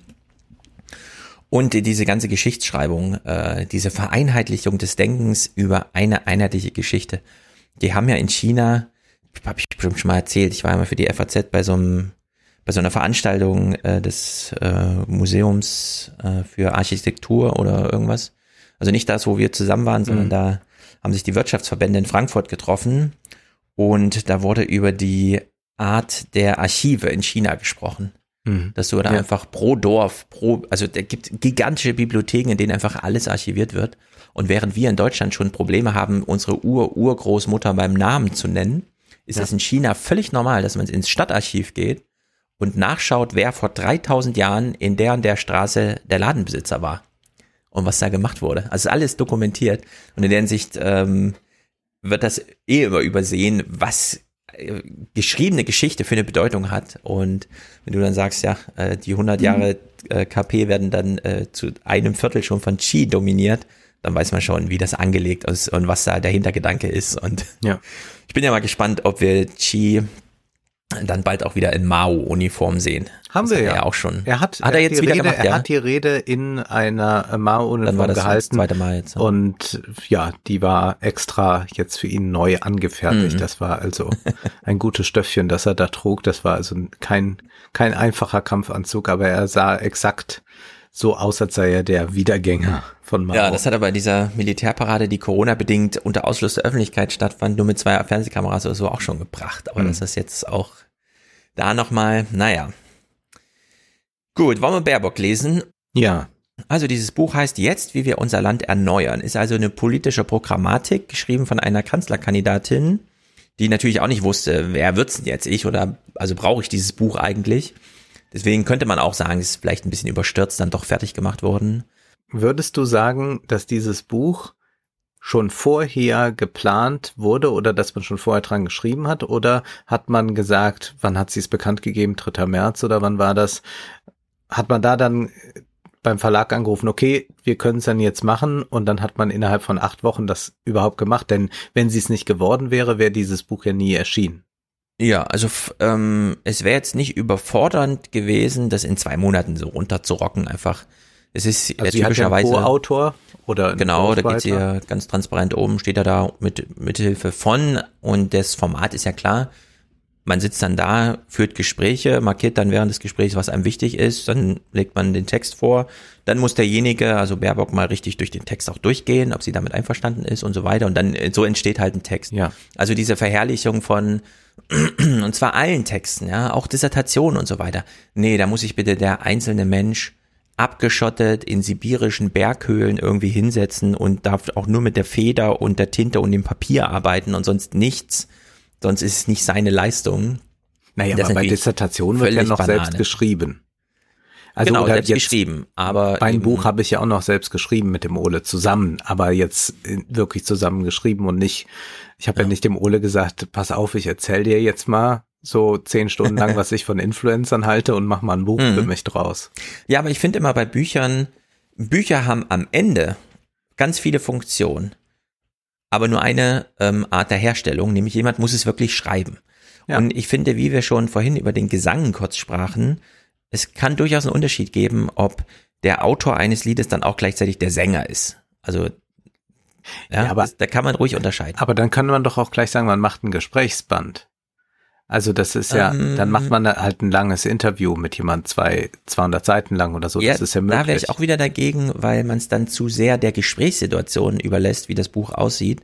Ich bin zum Beispiel ein großer Fan gewesen. In der FAZ gab zum Beispiel die Ansage, Interviews nur, wenn es wirklich ein Interview sein muss. Ansonsten durchgeschriebener Text mit vielen Zitaten. Ja, genau. das fand ich immer besser, weil Interviews werden sowieso krass geschrieben. Also ja, niemand druckt ein Interview so, wie es gesprochen wurde im Wortlaut, sondern das sind geschriebene Texte.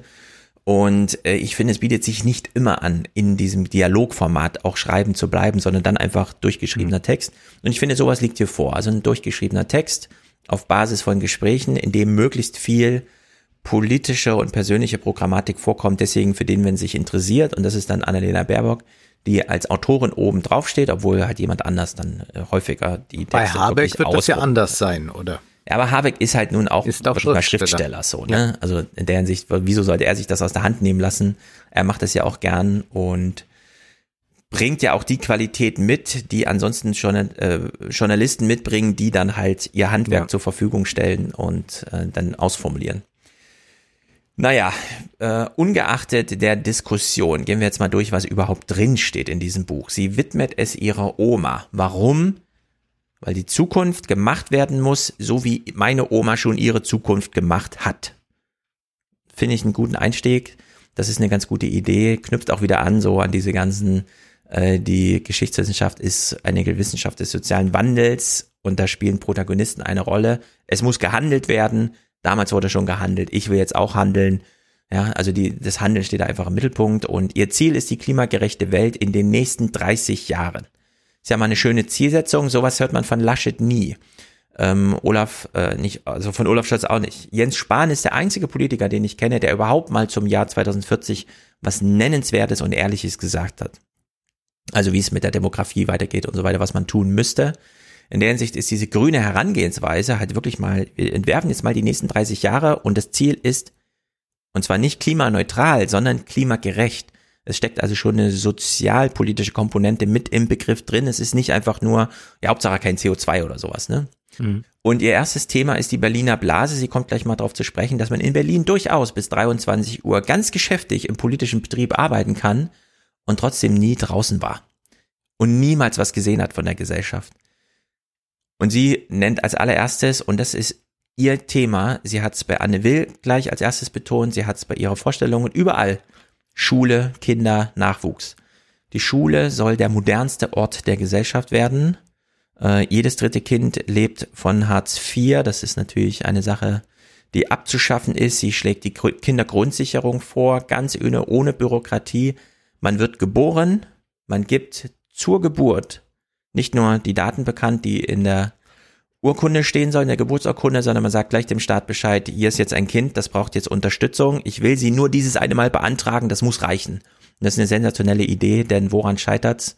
Dieses ganze Familienunterstützungs-Pipapo-Programm daran, dass die Lehrer den Eltern unter, dabei helfen müssen, wie man die Nachhilfeunterstützung beantragt und so weiter. Weil das führt dann zu dieser verdeckten und so weiter. Das wird dann nämlich einfach nicht gemacht. Also da bleibt diese Hilfe einfach liegen. Deswegen hier Kindergrundsicherung. Zur Geburt des Kindes ist dieses Kind aufgenommen als deutscher Staatsbürger und ihm kommen alle bisherigen und noch weitere Unterstützung zugute, gesammelt in einem Rutsch. Also nicht mehr groß hier Kindergeld da, Unterstützung da, pipapo und so, sondern einfach mal alles zusammen. Und sie hat hier eine Anekdote und die, das macht sie viel, so mit Anekdoten arbeiten äh, aus ihrer eigenen Erfahrung. Sie war in einer Schule am Vorlesetag und hat fünf Klässern vorgelesen und fragt sie dann, was ist euch eigentlich euer Lieblingsbuch? Und die Hälfte der Klasse nennt den gleichen Titel. Und sie fragt die Lehrerin, warum haben die alle das gleiche Buch genannt? Und dann sagt die Lehrerin, ja, weil wir das gerade in der Schule lesen. Also die Kinder kennen überhaupt gar keinen Kanon. Ja. Wenn man sie fragt, was ist denn dein drittes Lieblingsbuch, können sie gar keins nennen. Sie können überhaupt nur ein Buch nennen, nämlich das, was sie gerade äh, präsent vor sich haben, weil es im Unterricht Pflicht ist. Ja. Und das sind so diese betrüblichen Sachen, die der so schreibt.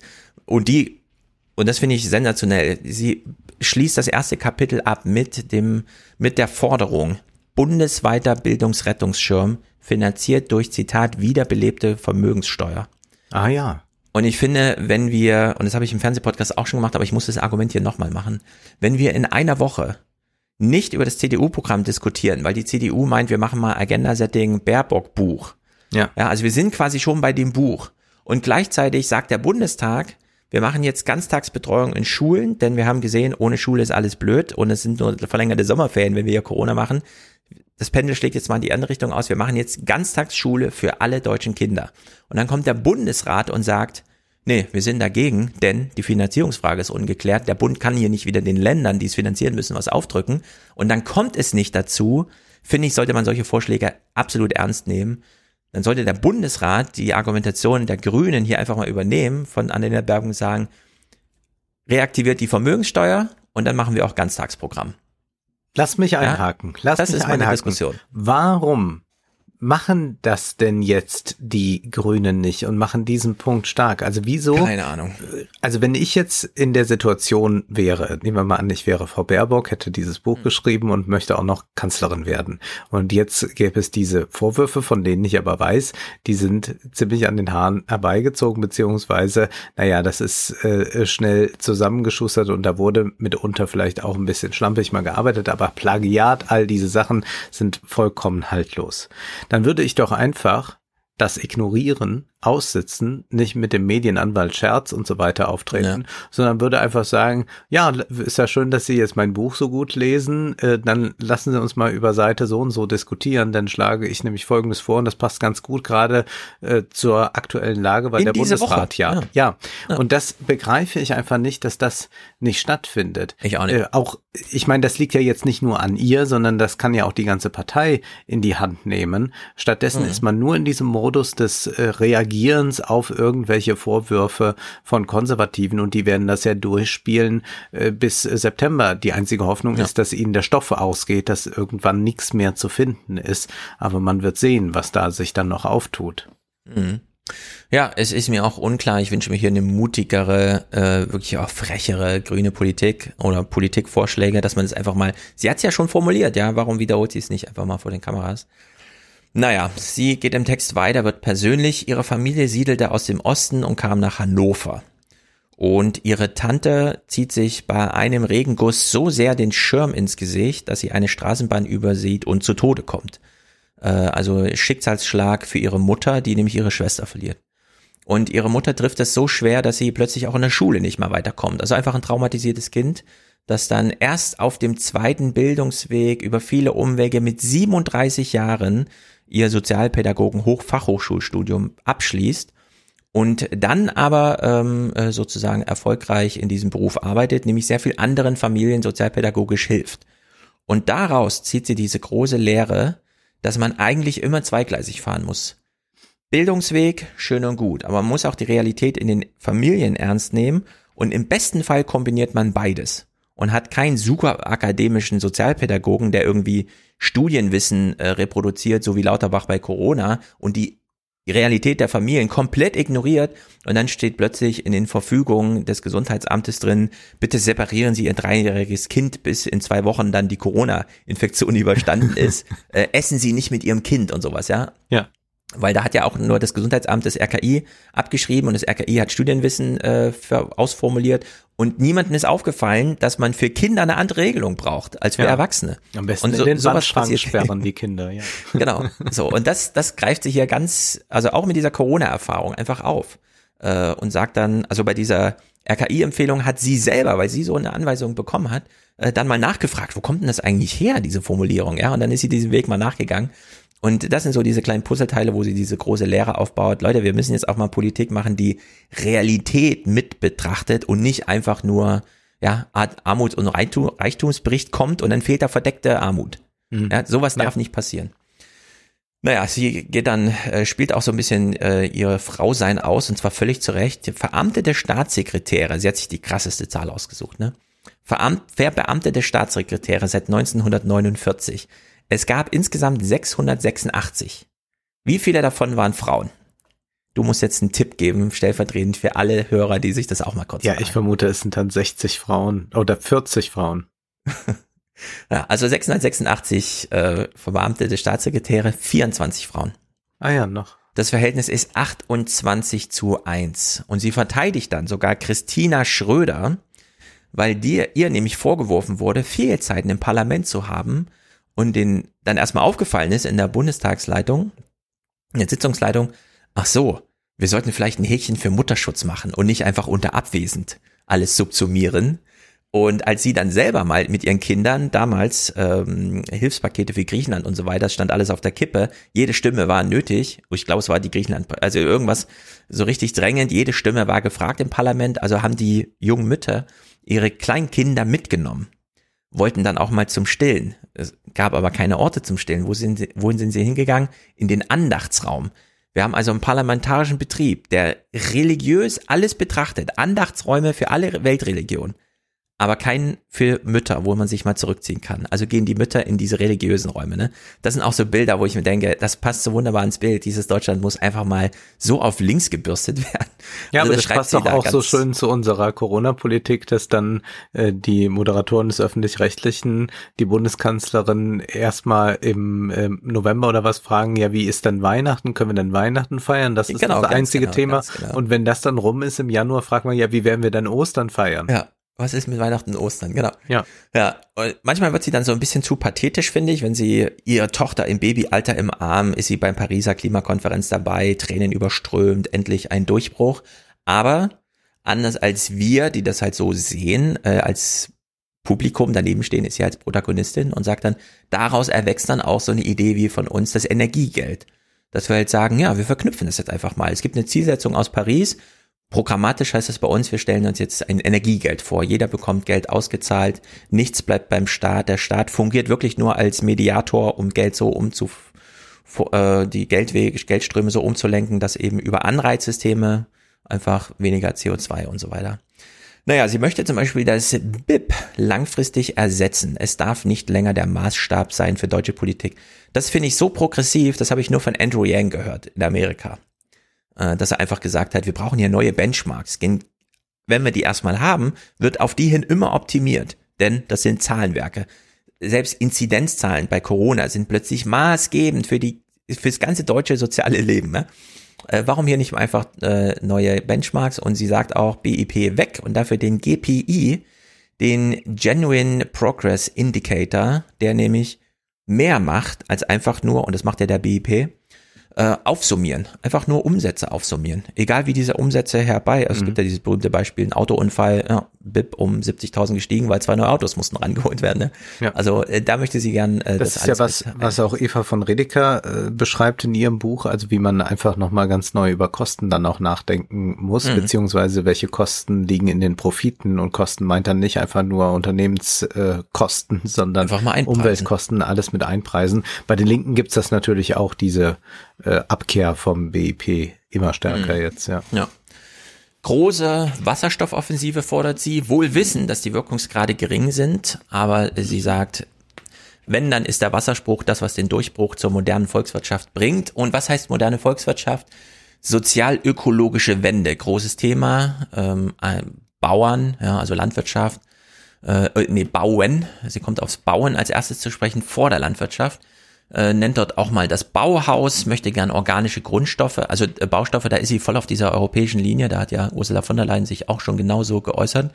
Und sie fordert, alle staatlichen Institutionen sollten nur noch mit organischen Baustoffen bauen und so, also nur noch nachhaltig bauen. Äh, ganz wichtiger Punkt, Landwirtschaft.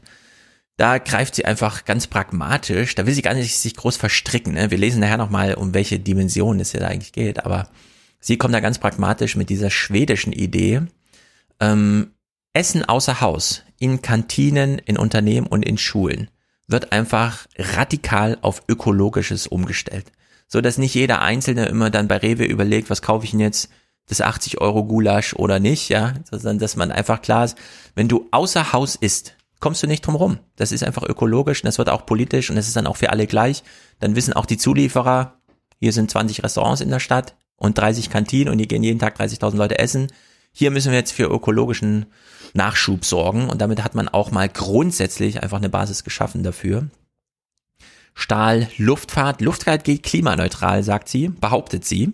führt es nicht weiter groß aus. Also ich bin sehr gespannt. Wann soll denn das sein? Kommt. Aber doch nicht ja, ich weiß auch nicht. 20 ähm, Jahren. Also ich glaube, da also, macht man sich dann doch die Welt ja. ein bisschen schön. Also man wird nicht ohne Verzicht auskommen können, es sei denn, man sagt, na gut, dann ist das halt so. Genau, also bei Luftfahrt, das ist der Verbrennungsmotor, um den kommen wir nicht herum, aber sie sagt, das geht irgendwie klimaneutral. Naja, ja, ist wahrscheinlich wie, vielleicht, aber wie mit dem, mit dem Diesel bei Kretschmann in, in Baden-Württemberg, weißt du? Das ist ja auch ja. für ihn eine ganz saubere Technologie. Ja, ja. Naja, Autos, äh, die aktuelle Bundesregierung, das finde ich richtig gut in diesen Punkten, wenn sie nämlich sagt, beim Thema Auto haben wir es mit Verbrennern zu tun, die eigentlich nirgendwo auf der Welt mehr richtig Absatz finden, weil alle schon gesagt haben, wir, unser Ablaufdatum für Verbrennermotoren sind und die, die deutsche Autoindustrie ist eine Exportwirtschaft und sie sagt, und sie wirft der Bundesregierung vor, dass sie den Herstellern einfach nur sagt, viel Glück auf der Reise in die mhm. Zukunft. Und das stimmt, äh, das stimmt. Äh, wie vorhin schon mal gesagt, vor dem Bundestag stehen Leute in, verteidigen die Autoindustrie in Gebieten, wo die gar keine Verteidigung haben wollen. Also in der Hinsicht ist das da schon triftig, dass man sozusagen, sollte man auch mehr ausformulieren, sie möchte einen großen Industriepakt für die Zukunft. Sie möchte zum Beispiel alle Investitionen, ähm, die Klimakosten sind, einfach abziehen bei Verrechnung von Investitionen, zum Beispiel bei ähm, Unternehmensinvestitionen, aber auch bei dem Staatshaushalt einfach. Ne? Das kennen wir ja, haben Sie ja vorgestellt, diese 50 Milliarden, die einfach investiert werden sollen, unabhängig davon, dass es eine Schuldenbremse gibt, denn das sind Investitionen in die Zukunft und so weiter und so fort. Und sie möchte, und das ist auch so ein Punkt, den macht sie schon stark, aber das muss sie auch stärker machen, Plan und Pfad nennt sie das Kapitel. Orientierung bieten. Benchmark setzen, so dass die Wirtschaft nach ihren kapitalistischen Regeln dann einfach aber halt daraufhin optimiert. Die Chemieindustrie zum Beispiel, sagt sie, hat jetzt einen Stromverbrauch von 50 Terawattstunden und steigert den absehbar auf 600. Das ist so viel, wie Deutschland jetzt gerade insgesamt verbraucht. Aber das wird halt nötig sein, äh, wenn man dann, ähm, was weiß ich, für welche neuen Verfahren und so weiter macht. Und da muss natürlich einkalkuliert werden, dass in Norden irgendwelche Windräder stehen und der Strom dann wirklich mal im Süden ankommen muss. Und da äh, spart sie dann auch nicht mit Kritik an der Bundesregierung, das finde ich richtig gut, dass sie da immer wieder über das europäische Geld fürs Klima äh, schreibt, dass das zwar in den Ministerien irgendwie ankommt, aber dort völlig unkoordiniert und auch sehr viel nur geparkt wird. Also wenn die Europäische Union sich hier verschuldet und an die Länder das Geld auszahlt, dann steht das halt einfach nur in irgendwelchen Büchern äh, bei der Bundesregierung. Ein bisschen kriegt das Verkehrsministerium, ein bisschen kriegt Altmaier, aber so einen großen Wurf, eine große rote Linie gibt's da irgendwie nicht. Äh, deswegen auch, sie nennt ja dann häufiger die Richtlinienkompetenz, die da immer mal äh, rankommen muss. Wir haben keine Autoladeinfrastruktur. Sie hat da den Vorschlag, es einfach wie Briefkästen zu regeln. Es ist nämlich ganz klar geregelt, wie weit ein Briefkasten von Bevölkerung entfernt sein darf. Und genau solche Regeln will sie dann einfach für eine Ladeinfrastruktur und da muss sich der Staat dann einfach dahinter klemmen und das halt sagen, ja, hier muss jetzt halt gebaut werden und der Auftrag muss dann ausgeschrieben werden und dann wird halt eine Ladesäule gebaut und nicht erst, wenn irgendeiner der Anbieter sich entscheidet, ja, könnte jetzt Sinn machen ökonomisch oder so, sondern erst das Angebot schaffen und dann die Umstellung auf E-Mobilität. Also, ne, ja. bietet sich auch wirklich an, das einfach mal umzudrehen. Plastik, Zement, Aluminium, sie redet über alles. Sie möchte da echte politische Innovation, um dann auch die technischen anzustoßen. Sagt sie ganz klar, wir brauchen erst die politische Innovation, um die technischen äh, hervorzurufen und zu provozieren. Und sie verteidigt nochmal äh, Gebote und Verbote, aber dass Verbote immer wirklich nur mit Geboten kommen. Beispielhaft in der ähm, Spielzeugherstellung, da war ja auch lange Gift aus China und die Eltern hatten wirklich Angst, was kauft man jetzt? Ja, Weichmacher und so weiter. Oder FCKW, Lieblingsbeispiel natürlich. Ganz scharfe Kritik am Wirtschaftsministerium. Das ist äh, ein lobbyverseuchter Haufen. Also da äh, spart sie nicht, das finde ich sehr gut. Und die Bundesregierung ist verlogen, wenn sie so tut, als setzte sie sich für die deutschen Arbeiter ein. Und das finde ich einen ganz wichtigen Punkt, denn die setzen sich wirklich nur für die Unternehmen ein und nicht für die Arbeiter und oder angestellten Arbeiter. Und da will sie mal äh, das alles neu aufziehen. Eigentlich lässt sie die Arbeiter im Stich, sagt sie. Die Mitarbeiter in Deutschland werden im Stich gelassen. Der soziale, also der strukturelle Wandel, ja, hier die ganzen Wirtschaftsweisen, äh, Lars Feld und so kommen dann immer mit der Strukturwandel, der Strukturwandel, der Strukturwandel. Aber das betrifft dann immer nur irgendwelche was weiß ich, BWL-Kalkulationen und äh, Produkte, die man herstellt, aber nicht den sozialen Strukturwandel, der das mit betrifft, ja, sondern da fallen dann äh, Menschen, die da mitarbeiten, einfach runter. Da sie selber aus Brandenburg kommt, hat sie ein großes Kapitel über die Lausitz drin. Äh, sie kämpft dort nicht gegen die Kohle, sondern für die Dörfer. Und sie sehnt sich selber nach einem Leben auf dem Land, das ihr jetzt aber noch nicht vergönnt ist, weil ne, Ach, siehst muss du? ja den urbanen Wandel mitmachen. Dann ich aber doch auch, Stefan. Pers ja, ja, ja, ja, perspektivisch träumt sie davon, dann später auf dem Land zu leben. Entsprechend muss die Daseinsvorsorge schon mal ausgewertet werden. Der Sozialstaat. Ihre Erfahrung aus England, da wird sie wieder ganz persönlich. Sie war einmal so krank, dass ihre Mitbewohnerin einen Krankenwagen geholt hat für sie. Und dann ist er aber nicht gekommen. Und dann war zum Glück die Vermieterin des Wohnheims, da des Ständenwohnheims da und hat gesagt, habt ihr nicht einen Krankenwagen gerufen? Ja doch, haben wir. Und dann hat sie gesagt, ja, aber ihr müsst sagen, dass sie fast stirbt. Nur dann kommen die. Und das ist ihre Erfahrung aus England. Äh, Man kann es tatsächlich so runterrocken, dass es einfach nicht mehr funktioniert. Und dass dann auch Notrufe einfach ignoriert werden. Und dann muss man halt wirklich mal lügen und sagen, hier stirbt gerade jemand, sonst kommen die nicht. Und dann kam der Krankenwagen, war aber schon voll. Sie konnte also nicht auf der Liege transportiert werden, sondern wurde dann noch auf so einem Notsitz da irgendwie angeschnallt und dann war man zu zweit als Patient da unterwegs zum Krankenhaus. Also eine ganz äh, skurrile Sache. Und sie deswegen ihr großes Plädoyer für den Staat, weil sie erfahren hat, äh, ja, Staat kann tatsächlich ausfallen. Und Staat ist eben auch mehr als einfach nur Wirtschaft und so, sondern es geht um Wohnen, Kultur, Internetversorgung, Familienleben und so weiter, der ländliche Raum, pipapo. Sie hat sich sehr gefreut, als Seehofer das Heimatressort gegründet hat, denn ähm, ja, damit gab es dann auch eine Kommission für die Angleichung der oder die Gleichwertigkeit der Lebensverhältnisse. Äh, aber daraus wurde dann eben wenig. Aber das ist auch so eine Richtung, in die sie gehen will. Und Seehofer ist ja auch Sportminister. Also sie, Altmaier hat sein Fett schon weggekriegt. Seehofer auch. Heimatressort in den Sand gesetzt, trotz guter Idee. Und Sportvereine. Sie ist ja selber Sportlerin gewesen. 24 Millionen Mitglieder in deutschen Sportvereinen. Und wir sehen ja gerade, in welchem Zustand das ist nach Corona. Also da kann man sich vorstellen, wie sie darüber schreibt. Interessanterweise, das kannte ich auch nicht, es gab mal einen goldenen Plan für den Sport. Da hat man nämlich irgendwann vor 50 Jahren in Deutschland gesagt, wir machen jetzt mal eine Offensive. Menschen sollen sich ertüchtigen, das ist gesund, soziales Beisammensein, Vereinsleben, pipapo. Und sie wünscht sich das nochmal, dass man jetzt nochmal einen goldenen Plan für den Sport einfach als politische Zielsetzung formuliert. Aber es sind doch mehr als 10 Millionen Menschen in Fitnessstudios. Also ich sehe nicht, dass die Leute sich wenig bewegen. Also ich frage mich immer, ob das so stimmt. Ja, also sicherlich gibt es nicht mehr Vereinssport, wie es den vor 30, 40 Jahren gab. Aber was ich doch beobachte ist, wenn ich zum Beispiel, wie das ja jetzt bald wieder möglich ist oder jetzt wieder möglich ist, und das werde ich auch diese Woche Mhm. tun, ins Kino fahre, dann fahre ich an Fitnessstudios vorbei und überall tremmeln und, und laufen die Leute. Und im Kino ist es recht leer dann. Also ich, äh, da ich in mehreren Sportvereinen und im Fitnessstudio auch bin, kann ich dir sagen, Fitnessstudio ist, äh, da gehen Menschen hin und powern sich aus. Mit ihren Ohrhörern drin, die reden da mit niemandem, ich rede da auch mit niemandem, ähm, die haben da auch keinen Plan, die lassen sich auch nicht anleiten, die ziehen einfach nur ein paar Gewichte, kombinieren das mit nichts und denken dann, sie hätten was für sich getan. Also Fitnessstudio-Kultur in Deutschland liegt da nieder. Es ist ganz armselig zu sehen, was da in Fitnessstudios vor sich geht im Vergleich zu Vereinsleben wo man einer Sportart treu bleibt, einem Regelwerk folgt, meistens Mannschaftssportarten, wo man sich auch danach und davor noch trifft und grundsätzlich so ein Sozialleben regional verankert aufbaut. Irgendwann dann auch die Frage kommt, äh, willst du nicht auch mal Trainer sein und so weiter. Das unterscheidet sich doch fundamental. Also man kann hier die Fitnesswelle, die es gibt, wo auch viele Karteileichen, die Fitnessstudios leben ja nur davon, dass sich zu Silvester Leute entscheiden, ich tue jetzt mal was für mich und dann im März das schon vergessen und ab Juni dann nur noch die Leute. Mitglied. Ja, ja, genau. Das ist, ähm, nee, das ist hiermit ausdrücklich nicht gemeint, ähm, sondern hier geht's wirklich um den goldenen Plan für den Sport, so wie sie das erfahren hat. Ja, man ist halt junge Frau, äh, sucht sich von den ganzen Disziplinen einer aus, ist dann da auch ganz gut, wird dann so zu deutschen Meisterschaften angemeldet, verletzt sich dann leider, macht diese ganze Dramatik mit und beim nächsten Jahr klappt's dann doch irgendwie und so. Also so in die Richtung. Und ich finde auch, äh, das ist vielleicht eins der wichtigsten Sachen jetzt nach Corona, neben Schule, aber schon da kriegen wir ja nichts geregelt, dass man dieses Vereinsleben fördert, das ja eh schon durch G8 und so unter die Räder kam. Also durch diese Straffung des Schulbetriebs bis 15 Uhr Unterricht und so. Ja. Naja, sie sagt, es droht der Staatsinfarkt. Staat und Verwaltung funktionieren hier überhaupt nicht mehr.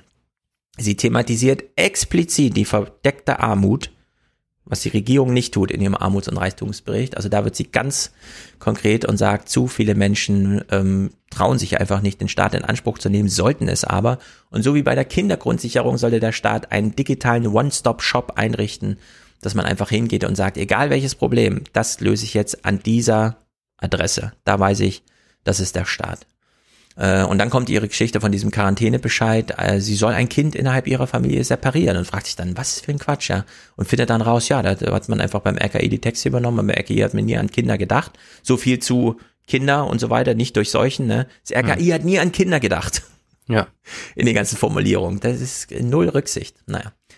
Sie nennt Habecks Beispiel, wie er die Windräder im Norden geplant hat, als so muss der Staat mit den Bürgern umgehen. Nicht einfach sagen, wir machen eine Ausschreibung und dann wird da halt gebaut, sondern ja, da muss halt erst der runde Tisch und erst die Pläne dargelegt und erst wenn alles geklärt ist, kann man halt wirklich bauen. Wir brauchen nämlich diesen Boost für die Infrastruktur. Da macht sie ne, was die amerikanischen Wahlkampfargumente. Und es wäre unvernünftig, Zitat, den Vorteil nicht zu nutzen, niedrige Zinsen, Investitionen, Überschulden und so weiter. Also ganz großes Plädoyer gegen die Schuldenbremse. Sie thematisiert auch die Einkommensarmut und als Beispiel nennt sie Musiklehrer und U-Bahn-Säuberer. Was ah, da hat jemand das? ein Buch gelesen von Julia Friedrichs. Ja. Also in der Hinsicht sehr gut. Plagiiert, könnte man jetzt sagen. Nein, sie hat einfach sich ordentlich informiert ja. und greift das da eben auf. Das DIW, ausdrücklich, sie nennt genau die all, all diese schönen Quellen. Das DEW sagt, es werden jedes Jahr 400 Milliarden vererbt. Wieso laufen nur 7,2 Millionen Erbschaftssteuer auf? Ja, das sind so die Fra also meine Fragen eigentlich, die bei ihr im Buch drin stehen.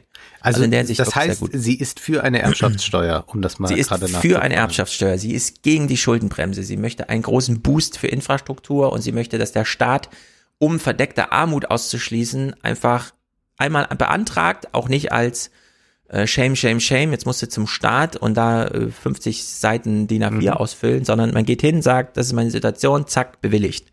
Und wie also ist es mit Hartz IV? Jetzt Hartz IV hast du schon angesprochen, aber das Grundsicherung ohne Sanktion. Garantiesicherung nennen die das jetzt. Mhm.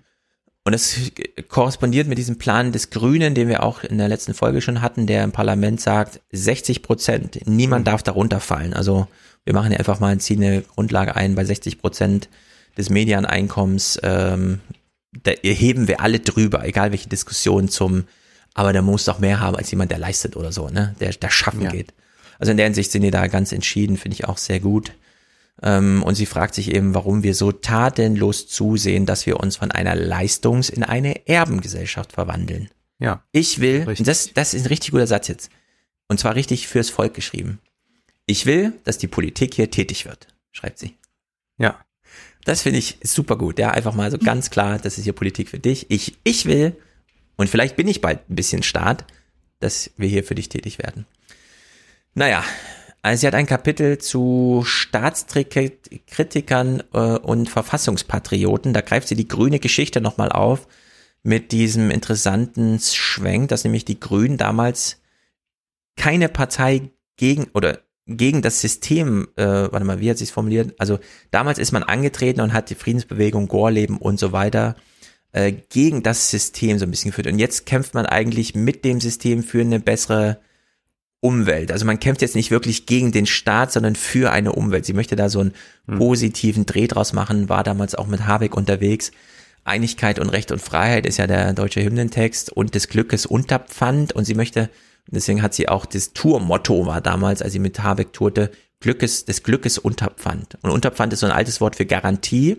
Ja. Äh, dass nämlich der Staat garantiert, also dir sozusagen zur Hilfe steht, Einigkeit, Recht und Freiheit. Sie möchte so eine Politik, die nicht nur aus Hilfspaketen besteht, sondern wo der Staat einfach an deiner Seite und so, ne? Also so ein romantisches Bild von Staat.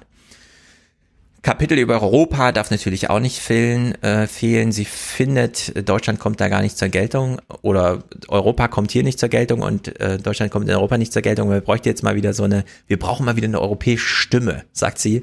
Und das finde ich auch, sie will jetzt natürlich aufhängen an dem Motor mit Frankreich und kommt da mal auf so ein paar Sachen zu sprechen, die wo man sich fragt, warum schreibt sie es? Ähm, Jemen zum Beispiel. Italien und Frankreich unterstützen teilweise unterschiedliche Konfliktparteien im Jemenkrieg und die EU ist am Scherbenhaufen mitverantwortlich. Hier, vermutlich will sie sich ja als Außenpolitikerin mit ihrem Völkerrechtskram und so weiter profilieren. China hat Internierungslager und da sollte man über Marktzugänge und so weiter wirklich geopolitischen Druck ausüben. Das hat sie auch in einem Interview schon mal gesagt. Schreibt sie auch über Indien? Äh, nee, Indien kam so nicht Das ist nämlich vor, interessant, weil die Grünen natürlich Indien und was da passiert immer ausblenden. Also ist, so China mhm. ist so diese neue transatlantische äh, ja. Feindschaft, aber interessant ist dann so, dass China, äh, Indien, ja, äh, ist ja Yoga-Land. Mhm. Ja, also es ist ganz verrückt, weil dieses Kapitel wird total detailreich, aber über Indien habe ich mir jetzt nichts notiert, dass da. Nee, das, man hört auch wirklich von denen nichts. Das ja. hätte mich jetzt geradezu verblüfft. Ja, also es ist so detailreich, dass sie plötzlich auf den Zweiten Weltkrieg zu sprechen kommt, um Flüchtlingsströme zu beschreiben und dann einzelne Schiffe nennt. Äh, beim Namen. Ja, also da vermute ich einfach, dass da was, ja, aber da vermute ich einfach, dass da noch was in der Schublade war. Also das hat man dann kompiliert. Das kann auch sein, dass sie da Also ich glaube, das so. ist ja. ganz klar, dass man dann nochmal sagt, gut, hier habe ich nochmal was. Ja, also da hätte ich ähm, als Lektor auch nochmal so ein bisschen eingegriffen, auch wenn es klar, es läuft dann immer darauf hinaus, Moria ist ein Zeltlager der Inhumanität und ich will, dass Deutschland feste Zusagen macht und die Leute dann auch wirklich aufnimmt. Ähm, ganz interessant ist dieses Argument, der Euro als Währung wurde ja von Kohl gegen eine Mehrheitsmeinung in Deutschland eingeführt. Hm. Und genauso sollte man auch mit anderen Themen einfach mal umgehen, dass man sagt, hey Leute, humanitäre Krise, Mehrheit ist uns jetzt nicht so entscheidend, ja, äh, sondern wir machen das jetzt einfach mal. Naja, sie betont nochmal die transatlantische Agenda. Die EU und die USA sollen der Taktgeber auf gegenseitige Augenhöhe sein.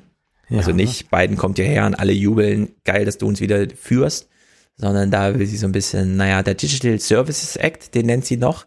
Sowas steht bei Laschet und so nirgendwo, ne? Digital Services Act. Also das macht sie nochmal äh, ihre Vision von der atomwaffenfreien Welt die Zukunft ist natürlich Europa und wir sind zu sehr vom Dollar abhängig. Sie möchte hier eigene ah, Abrechnungssysteme, SWIFT und so, kennen wir ja.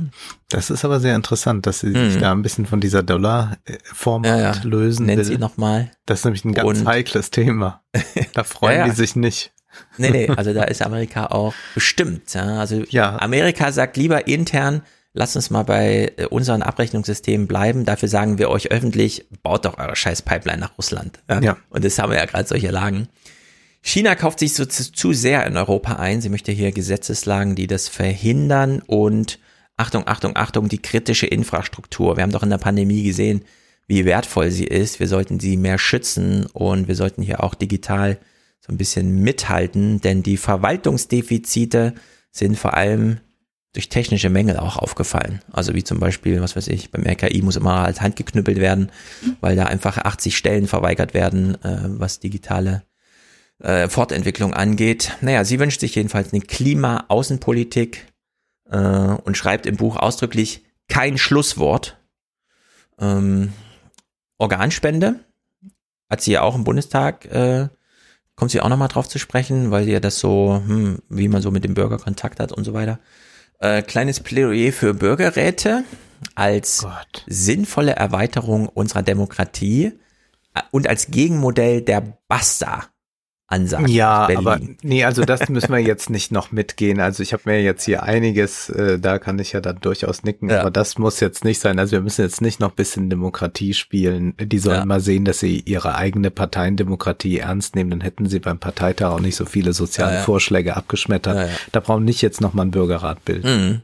Ja, sie will das so als Korrektiv oder so. Ja, aber wir können auch lieber dann mal im Chor singen oder Fußball gemeinsam spielen, ja. dann müssen wir nicht nochmal im Bürger. Ja, Regentänze halt, ne? Ja. Äh, sie traut sich am Ende nochmal zu schreiben, mein Ziel ist, eine Regierung zu bilden, die, Punkt, Punkt, Punkt. Und meine Generation wird die Folgen des Nichthandelns erleben. Und äh, einer der letzten Sätze ist dann auch äh, das Aufbrechen äh, und unser Land erneuern. Ja. Naja. Eine Frage noch kommt äh, das Thema Atomkraft vor, äh, weil es immer mal wieder gerüchteweise wohl ein Liebäugeln gibt seitens mancher Grüner. Naja, gut, das war halt damals unsere Geschichte, aber heute könnten wir doch mit Atomkraftwerken nee, da einiges nee, nee, in den Griff bekommen. Äh, gut, und gut zu wissen, beziehungsweise mal sehen. Also da gibt's ja auch mhm. Vorschläge von Bill Gates und so. Also ich habe da immer ja, ja. Befürchtungen, dass da nochmal irgendwas kommt, dass man da in fünf Jahren nochmal, ja, dass man in fünf Jahren nochmal ja. erklärte, ja, jetzt ist doch alles so eng und wir wollen ja auf keinen Fall diese Kohlekraftwerke und deswegen Atomkraft. Also muss man äh, aufpassen. Auch äh, Parakana ist ja auch jemand, der äh, hm. dafür im Übrigen plädiert. Hat nicht auch Kreta mal so einen Spruch gemacht? Irgendwie? Auch Kreta, ja, ja. Aber hm. äh, naja, lassen wir das äh, mal so im Raume stehen und hoffen wir, dass uns das in den neuen Zwanzigern nicht so wieder begegnen wird. Ja. Aber dennoch denke ich, dass es strategisch wahrscheinlich nicht richtig war, sie aufzustellen, weil ich nochmal ein Argument nicht gegen sie machen will, sondern für jemanden. Ich kann mich an keinen einzigen grünen Politiker erinnern, der derart beliebt war und ist wie Robert Habeck. Und zwar auch bei Konservativen, bei Journalisten. Da gilt ja der alte Spruch, alle elf Minuten verliebt sich ein mhm. Journalist in Robert Habeck. Das war alles zu beobachten und ich glaube, dass man mit dieser Person hätte ganz viele Konflikte gar nicht produzieren können, beziehungsweise es hätte diese Bild Schlagzeilenproduktion so gar nicht mit so einer Person stattfinden können. Äh, das ist jetzt natürlich auch irgendwie tragisch, das zu sagen und zu sagen, ja, gut, muss man sich jetzt immer daran orientieren, aber man kann mhm. ja durchaus ja antizipieren, wie Wahlkämpfe stattfinden. Und ich glaube, dass das ein äh, Fehler, ein strategischer war, der eigentlich richtig viele Stimmen kostet, denn die Grünen standen so gut da wie noch nie. Und ich glaube, dass man mit einer solchen Figur, die tatsächlich viele Konservative anspricht, ähm, hätte mehr holen können und auch damit so alte grünen Feindbilder überhaupt nicht aufblühen und auch so eine Konfrontation bei einem Triell Habeck Laschet oder so wäre sicherlich auch ja sehr sehr entlarvend für einen äh, Laschet, weil man Habeck auch gar nicht in so eine elitäre Position sehen kann oder in so einer ja. Äh, Berlin-Mitte oder sowas. Also das glaube ich, ist nach wie vor ein, ein großer Fehler gewesen, der mir auch nicht ganz einleuchtet, warum man das gemacht hat, weil man das ja weiß. Also wie beliebt Habeck war und dass es niemand äh, in, bei den Grünen gibt, der vergleichbar beliebt ist wie Habeck da ist dann für mich einfach die Entscheidung vollkommen klar. Also ich habe das äh, tatsächlich nicht verstanden. Also das wäre genauso, wenn die CDU äh, Merkel vor vier Jahren abgeschossen hätte. Und man weiß ja, von Merkel ist die beliebteste Politikerin. Die würde auch jetzt wieder viel mehr Stimmen holen, noch für die mhm. CDU, äh, wahrscheinlich sogar. Aber, aber Habeck ist einfach ein äh, unglaublich beliebter Politiker. Und deswegen kann ich es nicht begreifen. Also es leuchtet mir nicht ein. Ja, mir ist das zu sehr auf, ähm, klingt komisch, aber Wahlerfolg nach den Benchmarks, die wir haben, nach den Kriterien, die wir haben. Ja, aber die äh, merken wir doch gerade genau, wie die wirken. Also alles, was ja, genau. ich jetzt sage zu mm, Habeck, ja. sehen wir doch ja. jetzt gerade bestätigt. Also all diese. Schlagzeilen würde es mit Habeck gar nicht geben können. Ich finde, die Beliebtheit von Merkel jetzt gerade, die ist ähm, wirklich nur ermöglicht worden dadurch, dass sie geht. Also das ja. setzt ihren Abschied voraus. Denn Merkel war ganz schön abgemeldet und wir sehen auch, wie in Europa Merkel wirklich abgemeldet ist. Hier wurde ja beim letzten EU-Gipfel alles aus der Hand geschlagen.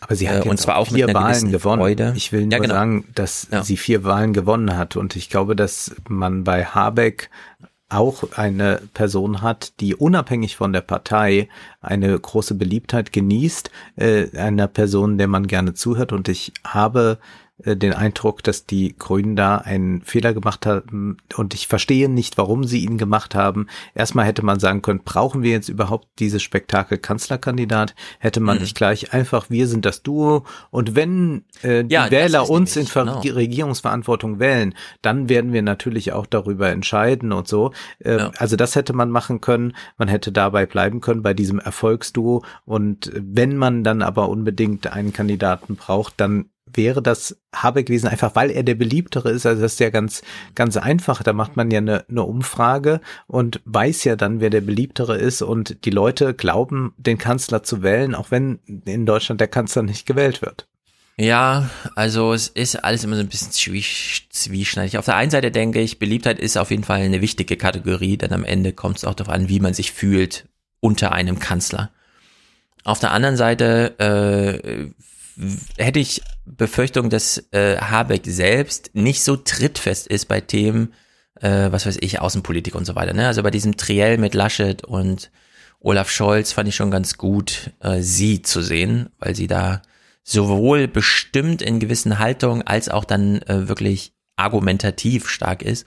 Bei Habeck ist halt der Vorteil, der bringt halt so einen gewissen Mindset mit. Also der kommt halt rein und sagt, ich kann zwar jetzt nicht die Einzelheiten des, was weiß ich, Wissenschaftsarbeitszeitsgesetz nennen, aber ich weiß, da regiert die Angst und das ist ein Problem. Und dann mhm. entwirft er sozusagen über schon allein, wie er sich das zusammenbaut, äh, die entsprechenden äh, Abteilungen oder Kabinette da in seinem Kanzleramt, ja, dann wird das halt adressiert als Problem und dann guckt er halt so drüber, wie die da arbeiten und ob da Angst adressiert wird oder nicht. Nur äh, das ist ein Weg, wie man regieren kann, aber das führt nicht zum Kanzleramt, denn da muss man ja vorher immer schon, die Deutschen wollen ja immer, dass im Kanzlerkopf alles drinsteckt. Aber bei Laschet ist ja, steckt ja gar nichts drin. Ja, ja genau. Deswegen ist das also, so ein bisschen deswegen komisch. Bin ich jetzt da gerade, also der so, reagiert ja einfach so affekt so, und sagt, also jetzt ja, wollen wir aber mal nicht für, ja, für neue Kanzler, also die sich bewähren müssen, ist das eine ganz wichtige Sache, dass sie einfach trittfest sind, wissen, äh, was äh, Benzin und Milch und Butter kostet und wie. Ja, also ich sehe jetzt Habeck nicht als äh, weltfernen Poeten, der das. Ich will mal so sagen es ist auch ein großes Experiment, denn es gilt am Ende immer noch die Logik, eigentlich ist egal, wer regiert. In Deutschland gibt es verschiedene Zwänge. Äh, wir haben halt einen gewissen Zustand der Wirtschaft, einen gewissen Zustand der Wissenschaft, einen gewissen Zustand, Zustand der Demografie und dann muss es halt zusammengemengt werden. Und am Ende ist, ähm, sind Politiker auch ausgeliefert dem, was sie so vorfinden. Und ich finde es äh, nicht verkehrt, dass wir jetzt einfach mal einen Vlog einschlagen und sagen, der Vorschlag ist eine 41-jährige Mutter und zwar einfach nur deswegen. Einfach nur wegen diesen demografischen Merkmalen. Äh, und dann gucken wir mal, wie Deutschland damit umgeht. Und ich sehe es auch jetzt schon voraus, dass man, so wie man auch, nachdem man äh, Christian Wulff aus dem Amt schrieb, dann plötzlich jahrelang Krokodilstränen vergoss, dass man vielleicht doch einen Fehler und die Meute und wir selbst und wir sollten jetzt mal mit uns uns ins Benehmen setzen und so. Und ich könnte mir gut vorstellen, dass es doch zu einigem führt, äh, dass wie man jetzt gerade mit Annalena Baerbock umgeht, entweder weil man sie mit abschießt Taz, Stern und so weiter, oder weil man sie nicht entsprechend verteidigt, weil man sich nicht traut oder sich da nicht bekennen möchte oder wie auch immer. Aber in all diesen Diskussionen, und wir reden ja auch gleich über dieses radikale Zärtlichkeitsbuch, wo wir so eine Wokeness haben, mhm. die wir nicht mehr rauskriegen aus der Gesellschaft, finde ich, sollte Deutschland jetzt wirklich mal ein Bekenntnis ablegen, wie gehen wir um mit einer 41-jährigen Mutter, die auf jeden Fall qualifiziert ist, Kanzlerin zu werden. Wir haben ja auch die Situation ein bisschen wie bei Trump gegen Clinton, dass wir natürlich eine qualifizierte Kandidatin haben, die wir jetzt aussortieren wegen irgendwelchen E-Mails. Hm. Und das Problem, ja, also was Baerbock hat, ist noch geringer. Das wird jetzt immer so verglichen. Ich glaube, dass das ja gar nicht äh, vergleichbar ist. Also die E-Mails haben am Ende wenig Leute interessiert. Äh, bei Clinton war das einfach, dass das äh, eine furchtbare Person ist und dass äh, man äh, dann, also dann, ja. da müsste ich, ich wüsste gar nicht, was da passieren muss, dass ich dann äh, in einer, in einer Situation bin, wo ich mich für eine Clinton entscheide. Das sehe ich jetzt bei Baerbock nicht. Das ist jetzt bei, bei, bei Clinton ja. nun wirklich eine, eine grausame Person, die das über 20 Jahre sich aufgebaut hat und ja. dass die dann abgewatscht wird, hat ein Jahr eigentlich mit Schadenfreude erfüllt. Die E-Mails haben mich nicht interessiert, was die da äh, Geheimes mhm. rumschreibt, was sie eigentlich nicht schreiben soll oder äh, über den normalen Server macht.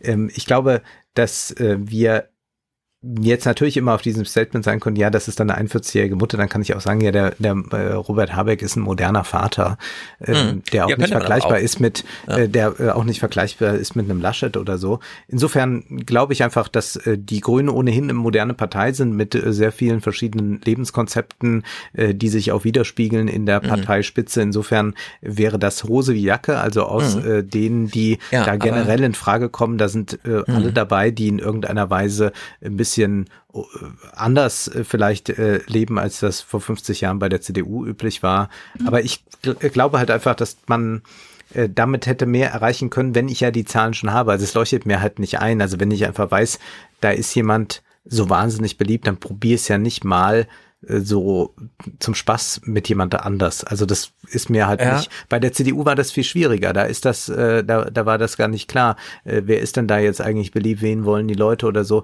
Äh, eine ganz komplizierte Sache. Aber das bei der FDP weiß man, dass also wenn dann funktioniert das mit Lindner, aber sonst wird's halt nicht funktionieren. Da kann man jetzt auch nicht sagen, ach hier äh, die, wie heißt sie Katja Suding oder so, die macht das jetzt mal. Mhm. Also ich finde, die CDU und die Grünen sind gleich darin, dass sie sich für jemanden entschieden haben, der auf jeden Fall unbeliebter ist im direkten Vergleich. Also Söder, ja. da hat er sich ja selber drüber gewundert, die Zahlen gingen ja durch die Decke und Laschet lag da irgendwie bei sechs Prozent Kanzlerwunsch, also im einschlägigen Bereich. Das verändert sich jetzt natürlich auch über Aufmerksamkeitsbewegungen und so. Und ich finde, wir haben ja in Deutschland dieses Gleichstellungsgesetz, wo irgendwann dann jede Ausschreibung, egal privatwirtschaftlich oder öffentlich, äh, wo drin stand, bei gleicher Qualifikation bevorzugen wir äh, den Menschen mit Behinderung, den Menschen mit äh, weiblichen Genitalien und wie auch immer. Ja? Also war zwar immer eine Lüge, dieser Satz, aber er stand zumindest formal drin. Und ich finde, wir haben jetzt in Deutschland ein, wirklich ein Angebot zur Wahl, bei dem wir sagen können, wir könnten erstmal nach Qualifikation sehen und dann kommt, glaube ich, niemand ja, Stefan, drauf du, und sagt, na, warte, du gehst ja jetzt auf eine Perspektive, die ja niemand einnimmt. Also das ist ja ganz schön. Wir könnten auch gucken, äh, nee, deswegen Kanzler ja, soll werden, wer sich im Völkerrecht am besten auskennt. Ja, ja, aber das Experiment ist von Anfang an gescheitert, weil Leute sich für dieses Paradigma überhaupt nicht interessieren. Für äh, Kanzlerschaft äh, ist geeignet, äh, wer die schönste Krawatte anhat oder so. Also das sind die Kategorien. Das ist keine ja, also, Frage und wir können ja auch nicht, so sicher. und wir da können ja auch so nicht sicher. behaupten, als hätten wir mhm. äh, jetzt eine patriarchale Herrschaft gehabt. Wir haben Angela Merkel 16 Jahre in der Spitze gehabt. Wir haben Ursula von der Leyen äh, mhm. nach Brüssel entsandt und wir hatten noch bis vor einer Weile ähm, AKK als Unionsvorsitzende Vorsitzende. Das heißt also, wir sind da in der in den Führungspositionen sehr äh, weiblich aufgestellt gewesen, zumal noch hinzukommt, dass die Grünen ohnehin durch ihre Quotierungen ähm, ähm, sehr stark das Pari-Pari haben und ja auch mhm. die Ministerämter und alles, das wäre ja sicherlich so gelaufen. Also ich glaube einfach, dass dieses identitätspolitische Argument überhaupt nicht zieht und man in der hier einfach fragen muss, äh, wer ist beliebter und wer nicht. Das ist die einzige Frage, die sich mhm. bei sowas äh, stellt. Und alles andere, ob da jemand in den Sachthemen eingearbeitet ist oder so, das ist eine Frage, das müssen die Ministerien glatt bügeln. Ich meine, wir sind jetzt von so vielen Stümplern regiert worden. Da ja. ist das jetzt zu verkraften, ob da nee, jemand ein bisschen hemdsärmeliger reingeht. Also die Frage, wer ist beliebter und wer ist weniger beliebt? Das kann man ja einfach auszählen. Das ist ja eine globale Perspektive über das ganze Wahlvolk gespannt, quantitativ. Nur mein Argument ist ja, darunter gibt's ja einen qualitativen Aspekt. Also es gibt auf jeden Fall eine Minderheit, die sagt, ich wähle sie trotzdem und zwar nur und ich, also in der Podcast-Landschaft ist es mittlerweile gang und gäbe, dass äh, auch mir Menschen schreiben, wenn du keine weiblichen Gäste in deinem Podcast hast, höre ich den nicht grundsätzlich, auch wenn es mich eigentlich interessiert. Also danach wird so entschieden. Ich bin auch wirklich ähm, ein bisschen beeindruckt, dass der Rainer Schützeichel vor 15 Jahren oder so uns im Studium schon gesagt hat, ja, wir wissen nicht genau, ob es nochmal eine neue Art sozialer Differenzierung gibt, ob nicht die funktionale Differenzierung, nämlich jeder geht nach Profitinteresse, möchte möglichst gesund bleiben und politisch wird halt einfach Macht zugewiesen, ob das wirklich das Ende der Fahnenstange ist oder darüber nochmal eine ethnische, wie wir heute wissen, identitätspolitische Kategorie drüber gelegt wird, wo einfach gesagt wird, ich kaufe prinzipiell aus Gründen das eine oder das andere nicht und der Preis ist dann erst zweitrangig. Und mittlerweile gibt es in der Politik das sehen wir vor allem dann in Amerika und bei den äh, neuen nationalen äh, osteuropäischen und auch in, in, in Österreich und so, dass Menschen einfach kategorische politische Entscheidungen treffen. Unabhängig mhm. davon, was denken denn andere ja, so darüber? Ich glaube, dass es das gibt, aber das ist ein, also da würde ich mal sagen, das ist ein, ein ziemlich reines äh, Twitter-Phänomen. Und Na, da bin ich mir nicht so sicher. in der, also in der meisten Gesellschaft keine Rolle und mich interessieren Identitäten Überhaupt nicht. Also mich interessiert das vielleicht noch maximal im Schlafzimmer, ja. nicht darüber also, hinaus. Insofern glaube ich, dass, also ich glaube auch, dass das hier nicht nicht funktioniert, weil wir, ähm, also wenn wir, wir haben hier diese Opposition einfach gar nicht, weil Habeck und Baerbock äh, sich sehr gleich sind in ihrer Politik, ähm, auch sehr gleich sind in dem, welche Ziele sie verfolgen und äh, Habeck äh, verfolgt äh, sehr feministische Ziele gleichermaßen, vielleicht sogar noch stärker. Da würde ich äh, mal wenn man in die Details gehen könnte, könnte man das vermutlich nachweisen, dass äh, der soziale Aspekt bei Habeck wichtiger ist. Ich glaube einfach, dass das ähm, keine wichtige Kategorie ist äh, für die meisten Wähler und das mhm. war auch die ganze Zeit keine wichtige Kategorie, denn äh, Merkel wurde viermal gewählt und ist nach wie vor beliebt. Insofern glaube ich, ist das ähm, nur da gegeben, wo das wirklich jetzt um, auf, so, äh, um Streitthemen geht und dann so ein Clash äh, dann immer ja. wieder produziert wird der Identitäten. Ich glaube, bei den anderen Sachen ist das eigentlich äh, nicht relevant. Und wir sehen ja an den Umfang, es wird nicht aufgehen. Vielleicht wird es ein bisschen besser werden, aber meine große Sorge ist ja bei all dem, nur deswegen sage ich das so vehement, äh, wenn wir eine schwarz-grüne Regierung bekommen, dass wir nicht ähm, dann das österreichische Modell nachspielen, denn da haben wir dann gar nichts von. Dann haben wir dann ein paar Windräder aufgestellt, aber es wird sehr viel schlechter. Also insofern bin ich natürlich äh, da Berufspessimist, weil ich ja auch weiß, wir machen einen Podcast über zehn Jahre und ja. will nicht. Also für mich ist das jetzt der Start. Auch Deutschland ist jetzt in der Moderne angekommen, wie viele andere Länder. Wir können uns nicht weiter so auf Merkel und die macht das schon und sie kennen mich und so weiter. Wir sehen jetzt einen Wahlkampf, das ist klar, der ist inhaltlich leer und dumm. Und nach welchen Kriterien entscheiden wir jetzt, wer hier in Deutschland regiert? Und ich glaube, äh, es wird spätestens nach der Bundestagswahl so eine Reflexionsschleife äh, aufkommen, wo sich auch die äh, verbliebenen Intellektuellen in Deutschland mal kurz am Kopf fassen und fragen, ob sie jetzt weiter so Scharmützel-Publizistik äh, machen wollen oder ob es dann nicht doch mal irgendwie also auf Augenhöhe mit der Realität ja. ans Eingemachte geht. Und da bin ich sehr gespannt, was da passiert. Und da braucht, da, da ist es dann egal, ob, ob, wie die Grünen jetzt abschneiden, denn wenn sie gut abschneiden, ist das ein Grund, den Weg nachzugehen. Und wenn sie schlecht abschneiden, ist es noch mehr ein Grund, sich dann wirklich mal damit zu befassen auch und sich eben nicht so einer Mehrheitsmeinung dann einfach auszuliefern, ja. Äh, ich, ich bin sehr dafür. Habeck ist auch noch jung, ne? Also Habeck ist auch noch ja, jung. Ja, es ist ja nicht so, dass der das jetzt, jetzt alles nicht vorbei abgeschrieben. Ist. Das wissen wir spätestens seit Joe Biden. Man kann ewig. Und ja, äh, auch Habeck ist natürlich ein Kandidat, der auch in vier Jahren wieder antreten könnte, gar keine Frage. Mich interessieren ja diese ganzen äh, Debatten, äh, die du jetzt kurz mal so angerissen hast und die Sarah Wagenknecht dann in dieser merkwürdigen Zuspitzung beschreibt, gar nicht mehr. Äh, für mich mhm. ist das ja etwas, was ich einfach auswende. Deswegen fand ich das so toll, äh, postidentitäres Zeitalter hier mit Paracanna. Dann äh, braucht man ja. einfach nicht mehr darüber reden. Dann brauchen wir auch nicht mehr hier, äh, dass dann dann wissen wir auch, äh, zwei Drittel sind asiatisch, wunderbar, dann brauchen wir auch da nicht mehr diese, diese, diese lange Diskussion zu führen. Ja. Ich finde es eigentlich sehr entspannt und lese deshalb natürlich auch nichts mehr dazu, würde auch äh, nie so einen, so einen politischen Journalisten, der mir jetzt nochmal einschätzt, wie Baerbock ist, also eigentlich, was ich jetzt gerade gemacht habe hier selbst, Verzeihung, mm. liebes Publikum, äh, den, den Artikel dazu würde ich nicht lesen, sagen wir so. Ja, ja also ich habe das nur mal gerade so, aber vielleicht auf dieser strategischen Ebene noch, aber zumindest nicht so, wie, wie tickt der Kandidat oder so interessiert interessiert mich nicht in dieser Weise. Deswegen lese ich sehr regelmäßig die Börsenzeitung.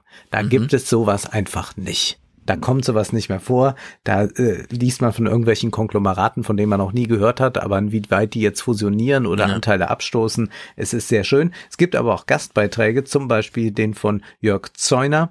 Der ist äh, Chef, Chefvolkswirt und Leiter des Bereichs Research and Investment bei Union Investment und der schreibt hier einen Artikel, der hat die Überschrift Deutschland hat kein Schuldenproblem. Das ist jetzt in der Börsenzeitung, man kann sich denken, die mhm. sind jetzt nicht gerade MMTler. Ja, ja, aber Zeuner ist es auch nicht und dennoch sagt er, Deutschland kein Schuldenproblem. Er sagt, die deutsche Staatsschuldenquote ist zuletzt kräftig von rund 60 Prozent zum Jahresende 2019 auf nunmehr 70 Prozent gestiegen, wie Eurostat berichtet. Das liegt aber nicht nur an den stark gewachsenen Verbindlichkeiten, sondern eben auch am geschrumpften Bruttoinlandsprodukt. Zieht das Wachstum wieder an, wie jetzt, verbessert sich die Quote rasch. Gleiches gilt, wenn die Inflation steigt. Es ist daher unwahrscheinlich, dass wir den Schuldenstand der Eurokrise von fast 83 Prozent pandemiebedingt überhaupt noch erreichen werden. Und dann heißt es weiter, weil die Staaten die niedrigen Zinsen genutzt haben, um sich längerfristiger zu verschulden, dürften die, dürfte die Zinslast über Jahre niedrig bleiben. Da jährlich nur ein kleiner Teil der Schulden refinanziert werden muss, wird es selbst nach einem signifikanten Zinsanstieg, welcher momentan nicht abzusehen ist, einige Jahre dauern, bis sich die Zinslast merklich erhöht. Höher verzinste Anleihen, äh, Anleihen aus der Vergangenheit laufen aus und werden durch solche mit günstigeren Konditionen ersetzt. So wird auch der zukünftige Steuerzahler nicht überfordert. Also der geht das jetzt einfach mal ah, so aus, ja. aus diesem Blick äh, durch, sagt jetzt nicht Pan, äh, äh MMT, sondern sagt, ja, ist eigentlich gar kein Problem, sogar, ist sogar besser, wenn wir jetzt mhm. mal diese Schuldenlast haben. Ein nicht unerheblicher Teil der deutschen Staatsschulden dient der heutigen Generation als Vehikel, um einen Teil ihres Konsums in das Rentenalter zu verschieben. Die nächste Generation soll und kann diese Güter und Dienstleistungen bereitstellen, wenn das Geld heute in den Kapitalstock und in den Bildungs und in die Bildungsanforderungen von morgen investiert wird. Hier treffen sich die Interessen beider Generationen. Wir wissen, was es braucht, um neue Schulden ertragreich einzusetzen. Und dann geht er hier auch nochmal auf die europäische Ebene. Next Generation EU, das ist äh, der Punkt. Da brauchen wir uns überhaupt keine Gedanken mehr zu machen. Er sagt dann, zwei Fehler dürfen wir nicht machen. Zu viel Staatskonsum, da würde ich widersprechen. Da wäre ich dann ein bisschen ja. mit der MMT und würde sagen, nee, wir können jetzt ruhig auch mal Staatskonsum wagen. Und was er nicht will, öffentliche Investitionen zu wenig nach ihrem volkswirtschaftlichen Ertrag beurteilen. Das sei nämlich passiert. Und das können wir ja, was Agrarsubventionen mhm. und so weiter äh, sieht, ja. äh, ganz klar auch so unterschreiben. Also wir haben hier einen Volkswirt, kein MMTler, kein Linker, der aber hier mal Entwarnung gibt und das mal ein bisschen durchdekliniert und sagt, eigentlich kein Problem. Ähm, wir haben es mit einer sehr guten Ausgangslage zu tun. Wichtig ist jetzt nur, dass mit den Schulden das Richtige gemacht wird. Das ist nochmal vielleicht äh, sehr beruhigend dann auch mal für Leute, wie äh, Lars Feld oder so zu lesen, dass sie dann mal da gucken, ach so, Moment, das ist jemand von Union Invest, der schreibt das jetzt ja. sogar. Das ist jetzt nicht irgendein verrückter Linker oder mein linker Kollege Achim Truger, ja. der ja eh alles ganz anders sieht als ich. Aber nee, hier haben wir mal in der Börsenzeitung sowas. Ja. Das passiert nicht so häufig, deswegen habe ich es mitgebracht. Na, Im Handelsblatt ist das ja schon gang und gäbe. So, ja, ja. Ne? ja. Und ich frage mich auch immer, wie die das dann lesen. Äh, wenn du so verbohrt bist und deine Karriere darauf aufgebaut hast, ist an, genau andersrum zu sehen. Und plötzlich hast du diese international, hast es ja gut ferngehalten, ja, und plötzlich ja. ist das auch auf Deutsch. Ja. Naja, das ist schon nicht schlecht. Gut, ich habe ein Buch gelesen, das so vogue ist, dass ich ein bisschen Angst verspüre, überhaupt darüber zu reden, denn ich kann nicht mithalten mit dieser Wokeness, um es ganz despektierlich zu sagen. Also Seda Kurt möchte, fordert radikale Zärtlichkeit, denn Liebe ist politisch und das hat sich vor allem festgestellt, als sich ihre Eltern getrennt haben. Das war nämlich ein Moment, wie als Zeus den Kugelmenschen teilte und äh, groß mit Schmerz verbunden, bei ihr natürlich auch. Ich bin ja auch ein Trennungskind, deswegen kann ich hier so ein bisschen sagen, ja, es durchlebt jeder so ein bisschen anders. Sie hat sehr mitgenommen und sie hält nicht viel von Romantik. Man denkt ja so ein bisschen, man könnte ja auch mal so eine ähm, Renaissance der Romantik im Plädoyer verpacken, aber nein, Romantik, das will ja nur Beziehungen normieren. Und die Frage nach den Möglichkeiten eines Menschen ist grundsätzlich immer politisch, vor allem wenn Menschen aufeinandertreffen. Das machen sie vor allem in Familien, wodurch Familien der Ort des häufigsten Machtmissbrauchs sind. Sie will also nicht nur neue Konzepte, sondern auch neue Begriffe und setzt sich für Zärtlichkeit anstatt Liebe ein. Ja, denn Zärtlichkeit, aber das ist auch nur so eine Sache, weil der Begriff halt neu ist, kann man ihn dann so ein bisschen formen. Sie schreibt ja so ein eigenes Glossar dann auch nochmal, wo sie genau sagt, wie die Worte jetzt zu verwenden sind. Äh, Zärtlichkeit ist sozusagen ein anderes Begriff für Empathie. Man verteilt Zärtlichkeit an mehrere Menschen mit unterschiedlichen Merkmalen, also Zärtlichkeitsmerkmalen, körperlich, geistig, wie mhm. auch immer. Und äh, ein Anlass ist überhaupt darüber nachzudenken, dass man bei der Corona-Politik, und das ist tatsächlich ein Vorwurf, den man der Politik da mal richtig machen muss, dass bei Corona-Politik, bei den ganzen Maßnahmen, wer darf jetzt mit wem Kontakt haben und so weiter, natürlich nur Familien betrachtet wurden. Hm. So wie das RKI keine Kinder kannte, kannte die Politik grundsätzlich nur Familien. Ehepaare dürfen natürlich zusammen leben.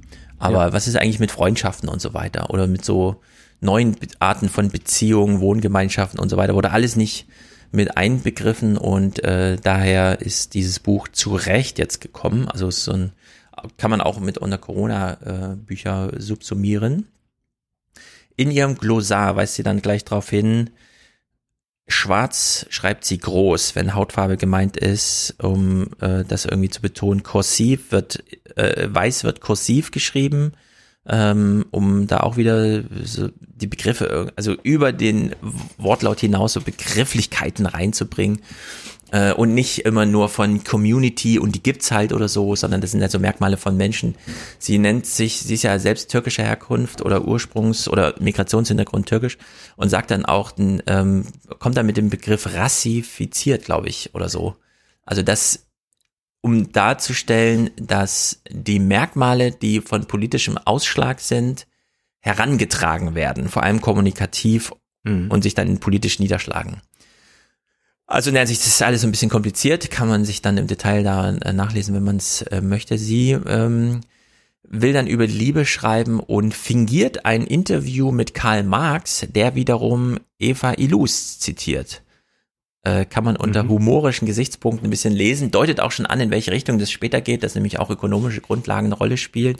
Äh, sie verschenkt aber bei Marx so viel, dass ich jetzt gar nicht groß berichten kann, was sie da nennt sondern sie kommt dann so auf äh, Erich Fromm, Platon, Descartes und Illus nochmal zu sprechen. Also es ist so ein, hm, wenn man die Autoren irgendwie kennt, kann man es interessiert lesen, aber es ist auch zu rein konstruiert. Also es ist eine ganz komische Textarbeit, die überhaupt stattfindet.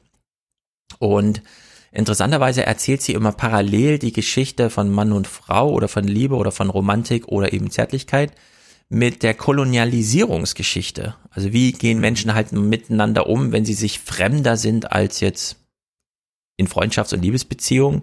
Also Fremde treffen aufeinander und ne, Kolonialisierung halt mit der ganzen Gewaltgeschichte. Interessanterweise, da habe ich aber die ganze Zeit im Kopf gedacht, das läuft auf die Pointe hinaus, so wie wir die Kolonialisierung politisch irgendwie zurückgedrängt haben. Wir haben natürlich gehört ja. über die Lieferkettengesetze, wir haben immer noch Sklaven, aber nicht mehr hier vor Ort und so weiter. Also es ist sozusagen nicht ein menschlicher Umgang, nicht mehr im Eins zu eins miteinander, sondern so vermittelt über Lieferketten, dass sie irgendwann das Argument macht, so wie wir die Kolonialisierung, also die Reichen kolonialisieren, die Armen zurückgedrängt haben, müssten wir auch zurücktrennen, dass Männer Frauen kolonialisieren und es Liebe nennen. Aber auf die Pointe läuft es dann irgendwie doch nicht hinaus, deswegen hängt das so ein bisschen in der Luft. Also finde ich ganz interessant, dass man es dann doch mehr inspirativ noch liest. Sie reflektiert dann doch lieber ihr eigenes Liebesleben. Sie hat sich nämlich von der monogamen Beziehung verabschiedet, weil sie ihr nicht reicht und kam dann ins Grübeln. Muss man einander genügen und inwieweit darf man durch eigene Loyalitäts- und ähm, du gehst mir aber nicht fremd Erwartungen darüber bestimmen, was andere Menschen erleben dürfen? Und dann fehlt aber diese Reflexion, was ist, wenn man Opfer oder Täter eines Seitensprungs ist. Also da wird mhm. emotional sozusagen nicht aufgefangen, um was es hier eigentlich geht. Stattdessen immer wieder dieses Plädoyer für Zärtlichkeit statt toxischer Romantik. Und ähm, ab wann, ab wann liefert man sich, wenn man sich für den Weltentwurf eines anderen entscheidet? Ab wann liefert man sich denjenigen eigentlich aus? Und dient nur noch zum Zwecke der Unterhaltung eines anderen. Also da kommt sie so in diese toxischen Beziehungssachen rein, macht das aber nicht empirisch, sondern mehr auf so einer weiß gar nicht genau, wie sie es verankert. Also sie ist so ein Aber was ist denn mit Zärtlichkeit gemeint jetzt im Bezug Zuneigung zur Romantik? Eigentlich. Denn ja. Romantik ist natürlich ein sehr exklusives Konzept und bedeutet mhm. ja auch vielleicht, dass man äh, gemeinsam in den Tod geht oder sagt, äh, die ganze Welt kann verschwinden, solange wir beide uns haben, äh, sind wir ja. alles. So heißt es bei Sturmhöhe, so ist es bei Tristan und Isolde. Und äh, Zärtlichkeit klingt jetzt für mich eher nach so einem Begriff der wärmende Nähe, die man unter Mitmenschen dann an den Tag legen kann, die einem ja. wichtig sind. Also sie war, meine Interpretation ist, sie war händeringend auf der Suche nach einem neuen Begriff, der das irgendwie fasst. Und ich finde, es gibt so den Begriff der Zuneigung, mhm. wo man klar unterscheidet, ähm, ich habe einen Liebespartner oder eine Partnerin, aber ich empfinde auch Zuneigung für andere Menschen, die lebe ich aber anders aus. Mhm. Es gibt zum Beispiel ähm, bei YouTube kriege ich jetzt immer so TED-Vorträge vorgelegt, alle zu einem Thema. Sex, Ehe und so weiter. Und äh, ich habe diese kurzen Interv äh, Vorträge mir dann mal angehört, um so ein Gefühl dafür zu entwickeln, wie diese Bindungsschwäche, unter der sehr viele junge Menschen heute leiden, wie sich das so niederschlägt. Und da gibt es einen Vortrag, der handelt so von monogamischen Beziehungen. Also nicht wirklich monogam, sondern die Empfehlung der Paartherapeutin ist, man lebt aus, dass man sich auch sexuell für andere Menschen interessiert, spricht das aber offen an. Mhm. Also zwei Menschen, die sich lieben und die schon die Ehe eingegangen sind und so weiter, sind in einem Restaurant und plötzlich kommt eine ganz heiße äh, Bedienung. Ja. ja. So, und was macht der Mann? Guckt er dann so verdruckst immer rüber? Oder flüstert ihm seine Frau dann zu, die ist wirklich heiß, ne? Schau dir die ruhig richtig an, aber no touching. Ähm, die ah, Fantasien, die du ja. hast, lebst du dann mit mir aus, aber separier das nicht so, sondern integrier es in die Ehe. Weißt du, so diese Idee. Mhm, mh. Und da musste ich wieder dran denken, als sie über diese Zärtlichkeit sprach, dass man etwas offener damit umgeht. Sie sprengt natürlich immer gleich das Ehekonzept hier, ne? Ja. Sie will gleich gar nicht monogam leben, aber dass man so spielerisch damit umgeht, dass man Zärtlichkeit empfindet, dass man auch jemanden zärtlich gegenüber sein möchte und so. Naja, so in die Richtung, aber hier eben zu viel mit Vorschlaghammer, obwohl immer in der Anlage so sanft argumentiert, ja. Also wenn mhm. deutsche Frauen da so darüber schreiben, dann ist es halt immer, ähm, es ist so, also als Mann kann ich damit nichts anfangen, sage ich gleich, ja. Also mit diesem Buch, aber auch mit vielen anderen, was junge woke äh, Autorinnen so schreiben, das ist ganz verrückt. Und sie kommt dann immer auf diese politische Dimension zurück und erdet es dann immer wieder und sagt, ja, die hetero-Kernfamilie ist eben einfach zu tief im deutschen Gesetz verankert. Ehegattensplitting und so weiter, der ganze Kram, äh, die ganze Bevorzugung, wer darf wen im Krankenhaus besuchen, solange Eheverträge da liegen, ist das alles geregelt, ansonsten nicht. Und das will sie da aufbrechen, denn die Hetero-Ehen machen Männer gesünder und Frauen kränker. Stimmt wahrscheinlich. Also das Studienwissen gibt's wahrscheinlich. Männer leben etwas länger, wenn sie verheiratet sind, weil Frauen dann für sie kochen. Gleichzeitig sind die Frauen dann irgendwann mal so ein bisschen unglücklich mit so einer Ehegestaltung, weil Männer dann doch nicht im Haushalt helfen und so weiter und die ganzen ja. Mental Load und Hausarbeitspflichten dann bei der Frau bleiben und es summiert sich dann auf. Und sie hat hier so ein italienisches Zitat aus der Frauenkampfszene. Sie nennen es Liebe, wir nennen es unbezahlte Arbeit. Sie fordern Geld für Hausarbeit, denn die Hausarbeit bringt ja das Wertvollste hervor für die männlich dominierte Volkswirtschaft, Arbeitskräfte. Also in der Hinsicht. Äh, das ist ein Konzept aus den 70er Jahren. Da gibt es mhm. das auch schon ausgearbeitet, inwieweit man äh, die gesamte Reproduktionsarbeit einfach sich anrechnen lässt, in der Form, dass man mhm. ein Gehalt bekommt. Ja. Genau. Also wird ja über Ehegattensplitting so ein bisschen eigentlich mhm. so gerechnet, ne? Mhm. Dass man sagt, ja, der Mann bringt zwar im Sinne dieser alten Familienbildung mehr Geld nach Hause, wird dann aber steuerlich, gibt ein bisschen seiner Frau ab und dann profitieren beide davon, weil es für beide ein niedriges Gehalt ist im Durchschnitt. Also in der Hinsicht ist das auch, das müsste man auch sehr viel mehr politisch ausdiskutieren, was hier die echten Forderungen, also die materiellen Forderungen auch eigentlich sind. Naja, sie hat dann auch nochmal so ein Kapitel über äh, Technologie und Zärtlichkeit, äh, ist dann wieder bei Marx Superknopf plötzlich. Also wenn äh, die Vereigentumsakkumulierung mal richtig abgeschlossen ist, dann ist nur noch einer da, der die große Maschinenknopf drückt und alle anderen sind so rausgekekelt. Dann kommt sie mit Chicheks äh, Sextoy-Philosophie, weil er mal einen Vortrag darüber gehalten hat, wie ach irgendwie der Dildo äh, die eigentliche Reduzierung der Frau auf ein Gegenstand ist oder so. Hm. Also irgendwie so in diese Richtung, ne? Wenn man ja, sich dafür kontraintuitiv gerne, ist. Ja, Zizek hat ja auch so eine Idee, dass also äh, der, der westliche äh, Liebes, äh, die westliche Liebesordnung dann irgendwann äh, am besten so geht, dass man, dass man äh, so ein äh, so ein Adapter, so ein Flashlight hat äh, für den Mann und äh, den, den ja, für die Frau. Genau. Und dann kann man aber auch die beiden gleich zusammenschieben und schaut sich das nur noch aus äh, distanzierter ja. äh, Nähe an und ja, sagt dann, ach ja, genau. so äh, so wird das gemacht. Ja. Genau, sie kommt mal auf Dating-Apps zu sprechen und Selbstliebe natürlich. Das ist ja das Konzept, was wir aus Hollywood und so weiter kennen. Self-partnered sein. Emma Watson und so. Ja, das naja, ist auch bei den Influencern ganz groß. Ja, das, das, äh, also in Japan kommt das ja auch immer wieder hoch, dass man sich da mit sich selbst genügt und naja. Radikale Zärtlichkeit, wir brauchen eine neue Ethik der Liebe, zärtlich leben, und zwar nicht nur in der eigenen Beziehung, sondern so insgesamt. Also sie möchte so das Zärtlichkeitsding als dieses Awareness-Argument. Ne? ja, aber was bedeutet das dann jetzt für mich konkret? Also ich gehe jetzt gleich raus, mhm. gehe in die Stadt, hier in ja, Koblenz. Wie mache ich das Problem, dann?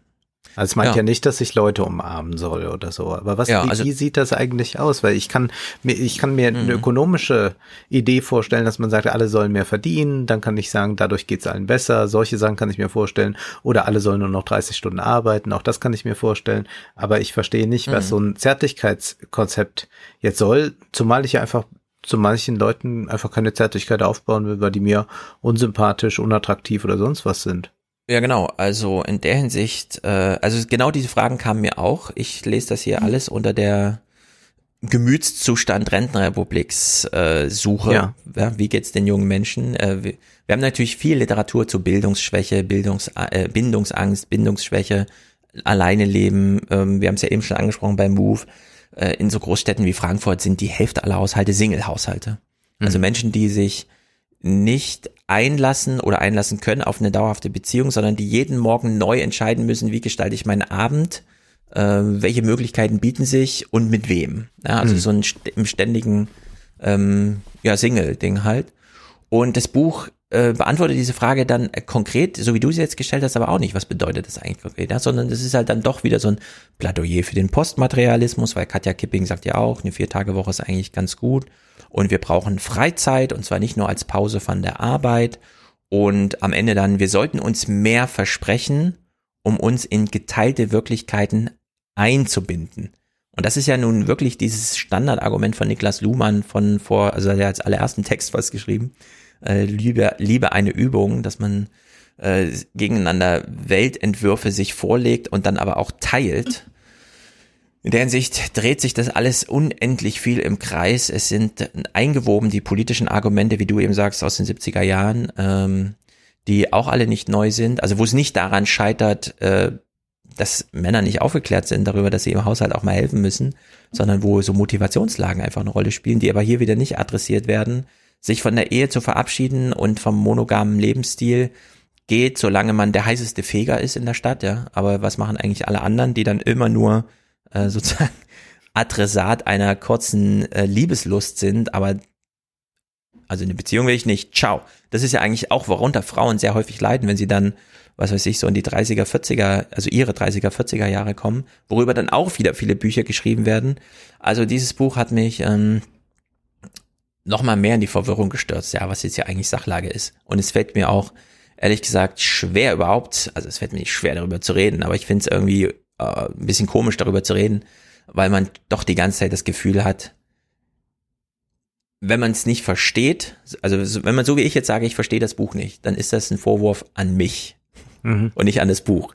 Ja, sondern der Autor steht dann immer da, also die Autorin sagt, ja, aber du, wieso verstehst du es denn nicht? Soll ich es noch deutlicher schreiben? Ich sage, ja, schreib's doch mal deutlicher. Und dann geht das aber wieder auf in so einem komischen, ja, und dann kommt nochmal äh, irgendeine philosophische Sache und so. Also es ist eine sehr komische naja, es gibt Aber ja in guter Bestsellerplatz halt. Der Tradition der Frankfurter Schule auch diese Idee, wie man eigentlich Erotik und Körperlichkeit und Liebe neu denkt. Und das ist ja ganz stark dann auch beim Marcuse vor allem.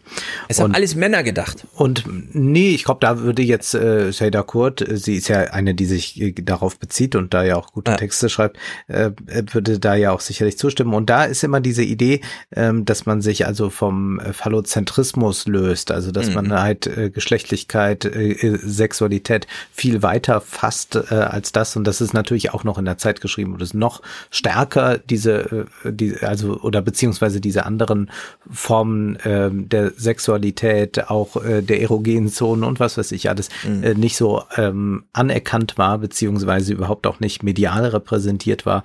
Und insofern, glaube ich, äh, steht das dann auch in einer solchen Linie, also dass man dann äh, darüber nachdenkt, äh, äh, wie das Begegnen von Menschen eigentlich auch anders äh, stattfinden kann. Also auch das Liebesbegeg äh, äh, der, die Liebesbegegnung. Ich äh, bin auch mal, äh, es ist halt sehr, sehr, sehr schwierig, äh, glaube ich, mit so einer neuen Liebesordnung oder so ja. äh, daherzukommen, weil man äh, immer da etwas hat, was ganz stark an persönliche Erfahrungen geknüpft ist und äh, persönliche Vorlieben und sowas, äh, so dass es äh, ja sehr, sehr schwer fällt, äh, so etwas äh, zu verallgemeinern. Äh, und ich glaube, da sind gerade so diese ökonomischen Fragen eigentlich die entscheidenden. Also die zumindest mhm. verhindern, dass in irgendeiner Weise Abhängigkeitsbeziehungen entstehen, beziehungsweise dass äh, Konflikte dadurch äh, zutage treten, dass es in irgendeiner Weise eine rechtliche oder ökonomische Ungleichheit gibt. Und ähm, das, was dann aber zwischenmenschlich so interagiert wird, das ist wiederum ja extrem individuell und dadurch fällt das, mhm. glaube ich, auch so schwer. Deswegen glaube ich, gibt es auch so viele Bücher, weil das ja nie an ein Ende kommt. Also man kann jetzt mal über das Thema Windräder, wie viele brauchen wir oder so, ein Buch schreiben und das kann man dann vielleicht ja. noch mal mit einem zweiten Buch noch mal konkretisieren und kann da auch ein paar neue Studien heranführen. Aber gerade die Liebeserfahrungen sind so individuell mhm. und singulär, dass man immer wieder Neues davon ableiten kann und das hat aber auch immer ja. wieder Grenzen dann. Aber ich habe es ja, jetzt nicht also, gelesen. Ich mhm. äh, war kurz daran interessiert mal, äh, weil ich diesen Begriff Zärtlichkeit eigentlich sehr gut finde, weil der mhm. wenig im Gebrauch so ist. Ja, das stimmt. Also den finde ich auch sehr gut. Wahrscheinlich hängt es auch alles einfach nur, also das ganze Buchprojekt an diesem Begriff, dass er eine gewisse Attraktivität mit sich bringt. Meine ganz großer Bogen jetzt dieses Buch eingebettet als ein kleines Puzzleteil ist, äh, ihr habt ja diese Influencer-Problematik beschrieben, Individualisierung, aber eigentlich Normierung. Also die große Lüge, dass da eine individuelle, also wenn hm. du dich verhältst wie Jesse ja. James West, wenn er ins Fitnessstudio geht, dann bist du so individuell wie er. Nee, machen aber alle, weil der gucken eine Million Leute zu und die machen das dann alle so. Und ich glaube, man leidet so ein bisschen darunter, dass man irgendwann mal erfährt, Liebe ist ja ein emotionales Konzept, transportiert aber über eine kulturelle Entwicklung. Also irgendwann werden diese Romane geschrieben, wo dargestellt wird, wie Liebe funktioniert und dann plötzlich entsteht das als Wunsch und man möchte seine Liebe so gestalten. Und heute erkennt man das als eine Normierung. Es wurde kulturell mhm. vorgegeben, in jedem Land wird es ein bisschen anders geliebt, aber so funktioniert halt Liebe. Dann kappelt man sich in Deutschland nochmal besonders ein mit der Bevorzugung der Ehe und sagt, also diese komischen Araber, die haben ja irgendwie sieben Frauen und sowas, ja, und dann äh, lächelt man das so weg und normiert mal noch umso mehr. Und jetzt gerade hat man wieder so ein medial angeleiertes Ding, mhm. was über Individualisierung läuft, aber nur als Hashtag. Mhm. Eigentlich ist es auch wieder Normalisierung und man ist so ein bisschen haltlos und weiß nicht wohin mhm. mit seinen Gedanken und mit seinen Wünschen. Sind es überhaupt meine Wünsche? Wo kommen die schon wieder her? Dann hinterfragt man das die ganze Zeit, statt einfach mal ne, dann auch äh, zärtlich zu sein äh, warum kann man nicht einfach zärtlich sein? Oder muss man immer vermuten, dass das eigene Glück, das man empfindet in so einer Beziehung, dann nicht gerechtfertigt ist, weil andere das nicht erleben? Also muss man dem dann nachgehen oder so? Also für mich sind das so ganz große Suchbewegungen, die eigentlich wieder ähm, ja so ein Kulturkampf. Also ich würde ökonomische Grundlage natürlich auch, also spielt eine ganz wichtige Rolle, mhm. aber eben auch wieder diese neue, wir haben neue Medien und damit eine neue Kultur und es schlägt sich hier wieder nieder mhm. in so in so einer wilden Suchbewegung an, ja. äh, wie, wie gestalte ich eigentlich, und das ist ja das Wichtige, den nicht medialen Teil meines Lebens, nämlich eins zu eins mit einer konkreten anderen Person, wo sich mal kein Bildschirm einmischt. Ja, ja. Ja, und das äh, ist eigentlich ja ganz bemerkenswert, was auch jetzt äh, im Zuge von MeToo und so, welche ähm, Erkenntnisse da äh, gemacht werden. Also, dass man auch plötzlich etwas als etwas anerkennt, was falsch ist, was man vorher ähm, ja, genau. die ich betrachtet wo man so aber dann, ja. wo es einem wie Schuppen von den Augen fällt, das, das kann doch eigentlich gar nicht sein. Und äh, das war dann auch aus äh, der Erfahrung aus äh, meinem Bekanntenkreis, dass manche sagen, ja, dass ich das zugelassen habe vor fünf Jahren, also dass ich das mitgemacht habe oder so. Mhm. Also Fragen, äh, die heute ganz klarer beantwortet werden. Also insofern äh, werden da auch äh, Fortschritte erzielt, solange es dann nicht wieder in einen neuen Tribalismus umschlägt, also dass man dann ja. irgendwie sagt, äh, das sind die die ewiggestrigen, die noch monogam sind oder sonst irgendwas. Also ja, genau, man versucht sowas. natürlich immer wieder, immer man ja. versucht sehr stark immer wieder in diesen Tribalismus zu kommen und jetzt mhm. müssen wir halt, äh, so ist jetzt das moderne Leben und das funktioniert und die Romantiker, die sind alle von gestern oder sowas. Und das ist aber eine glaube ich, globale Entwicklung und das ist jetzt das Gegenbuch zu Move, nämlich von äh, Comi Reddy, äh, Malevolent Republic, A Short History of the New India. Der Autor schreibt für äh, die Washington Post, die Economist, Guardian und so weiter und so fort, kennt sich bestens aus, kommt aus Indien und beginnt sein Buch erst einmal autobiografisch damit, dass er von einem Jugendfreund erzählt, beziehungsweise einem Kindheitsfreund. In jungen Jahren ist er der ähm, Hindu mit einem Moslem äh, befreundet und das ist auch gar nichts Besonderes, sondern er geht da auch mit in die Moschee in Indien. Äh, man äh, ja teilt ganz viel miteinander und es ist überhaupt gar keine Frage, der Religion, denn man lebt in einem äh, säkularen Staat. Der Religi die Religion, die gibt es, die Religionen, und da gibt es aber keine großen Konflikte eigentlich. Diesen Freund verliert er dann aus den Augen, er zieht wo ganz anders hin, Indien ist groß, und dann hört er von diesem Freund wieder so Ende der Zehner Jahre. Also viele, viele Jahre später. Und dieser Freund nämlich versucht ihn irgendwie aufzustöbern und hat ihn auch gefunden. Also weiß, dass der jetzt inzwischen ein wichtiger Name ist, äh, ein wichtiger Intellektueller ist. Und er besucht äh, den dann. Und dann treffen sie sich und dann erzählt dieser äh, muslimische alt gewordene Junge jetzt äh, dem dem Auto, also die sind äh, wie alt äh, werden die sein? Jetzt so Ende 40.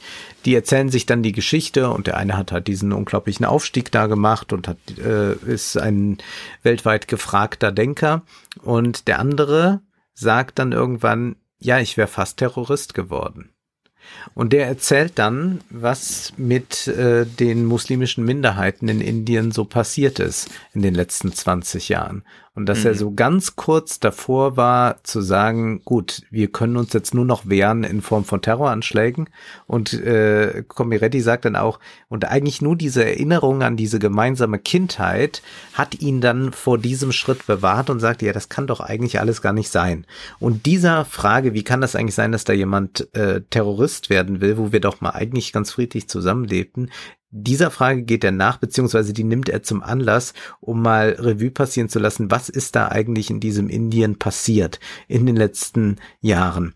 Ähm, es geht dann um die 50er, 60er Jahre. Es wird das mal äh, sehr ähm, pointiert, auch sehr elegant beschrieben, was in der indischen Politik so passiert ist, welche Erfolge man hatte, aber wie auch die Korruption sich immer weiter breit macht. Wie man eigentlich ein System schuf, das zwar Wohlstand schuf, aber doch immer nur für die wenigen. Und zwar gab es Leute, die aus der Armut herausgehoben wurden, aber ähm, das ist nicht wirklich gelungen. Und dann gibt es ähm, Rao, der ist dann in den 90er Jahren aktiv und was man dann in Indien erleben kann, ist eigentlich China zehn Jahre später.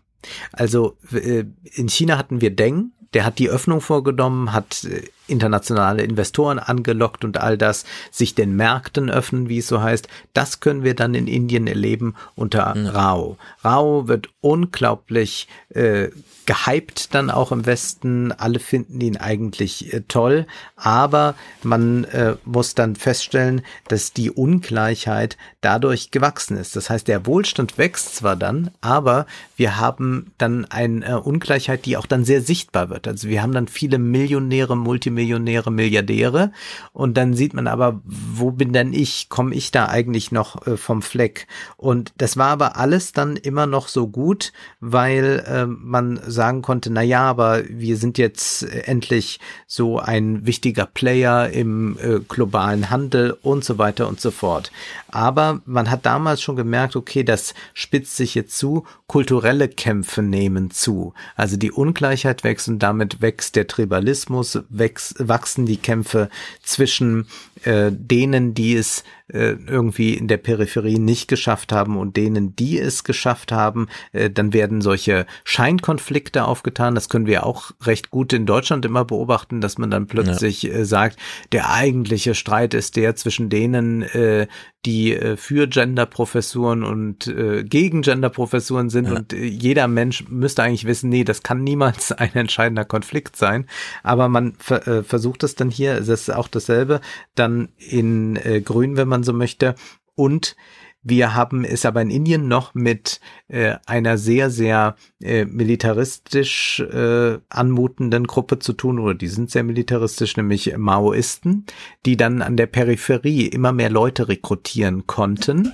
Und die bezeichnen sich also nicht ohne Grund als Maoisten, sondern beziehen sich sehr, sehr positiv auf Mao. Und das äh, verstärkte immer weiter die Spaltung äh, im Land, weshalb man jetzt eigentlich so nach einem äh, Führer äh, schrie, der ja im Prinzip ähm, da mal reinen Tisch macht und äh, ganz vehement gegen die vorgeht. Und äh, das geht dann immer weiter, weiter, bis wir irgendwann bei Modi angekommen sind. Und es werden also diese äh, maoistischen Kräfte dann extrem, äh, denen wird Einhalt geboten. Ähm, aber was man auch dann vor allem tut, ist eine antimuslimische Stimmung im Land zu produzieren, obwohl die ja einen äh, wichtigen Stellenwert im Land haben, eine antimuslimische Stimmung zu produzieren, um auf dem Weg des Hindu äh, Nationalismus einen neuen Erfolgspfad zu kreieren, auf dem dann Indien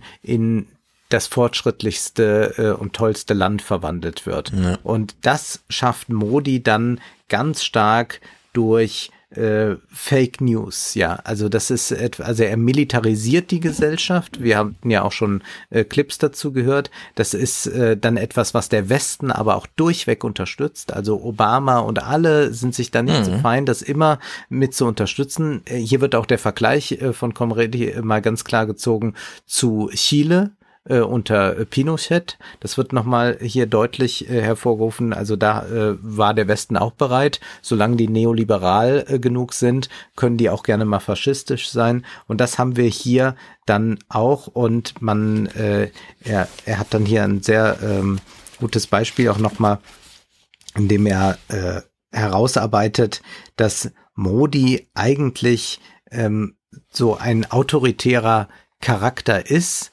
dass er von Anfang wusste, also nur als Charismatiker kann er eigentlich erfolgreich sein, aber wer kann ihm am besten auch gewährleisten, dass äh, er dieses Charisma überall versprühen kann? Und das sind natürlich dann die sozialen Medien, sind Medien, die er selbst kontrollieren kann. Und er ist dann eigentlich der, der den äh, Social Media Wahlkampf macht. Also 2014 ist das schon so, dass er äh, vor allem WhatsApp als Kommunikationskanal zum Volk ja. nutzt. Das ist für ihn äh, das Entscheidende. Ähm, hinzu kommen dann verrückteste Verschwörungstheorien und Fake News. Also beispielsweise gibt es dann ein hohes Tier bei ihm in äh, der Partei, der dann äh, deutlich gemacht hat, dass schon Nostradamus vor über 500 Jahren mhm. äh, genau prognostiziert hat, dass jemand wie Modi kommen wird, der das Land zu einer glorreichen Zukunft führt. Das wird alles hier sehr schön beschrieben.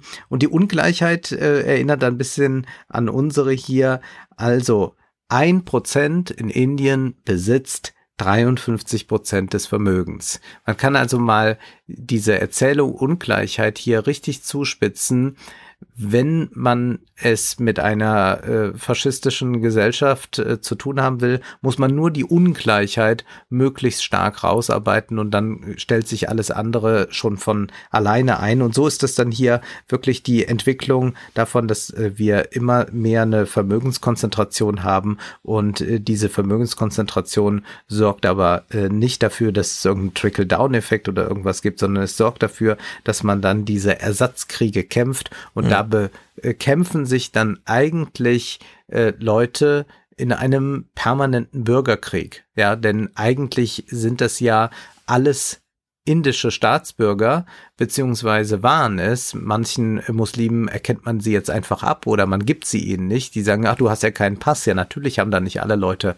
einen ja. Pass im modernen Sinne, aber man erkennt sie ihnen einfach ab und hat dann dort einen äh, solchen solchen Tribalismus und ja, dann wird auch be beschrieben, wie rigoros Modi auch gerade gegen die Leute vorgeht, die er ähm, zu vertreten äh, vorgibt, nämlich er hat dann ja das Geld digitalisiert, hat ja äh, das Bargeld, äh, vor allem noch die kleineren Scheine und so abgeschafft.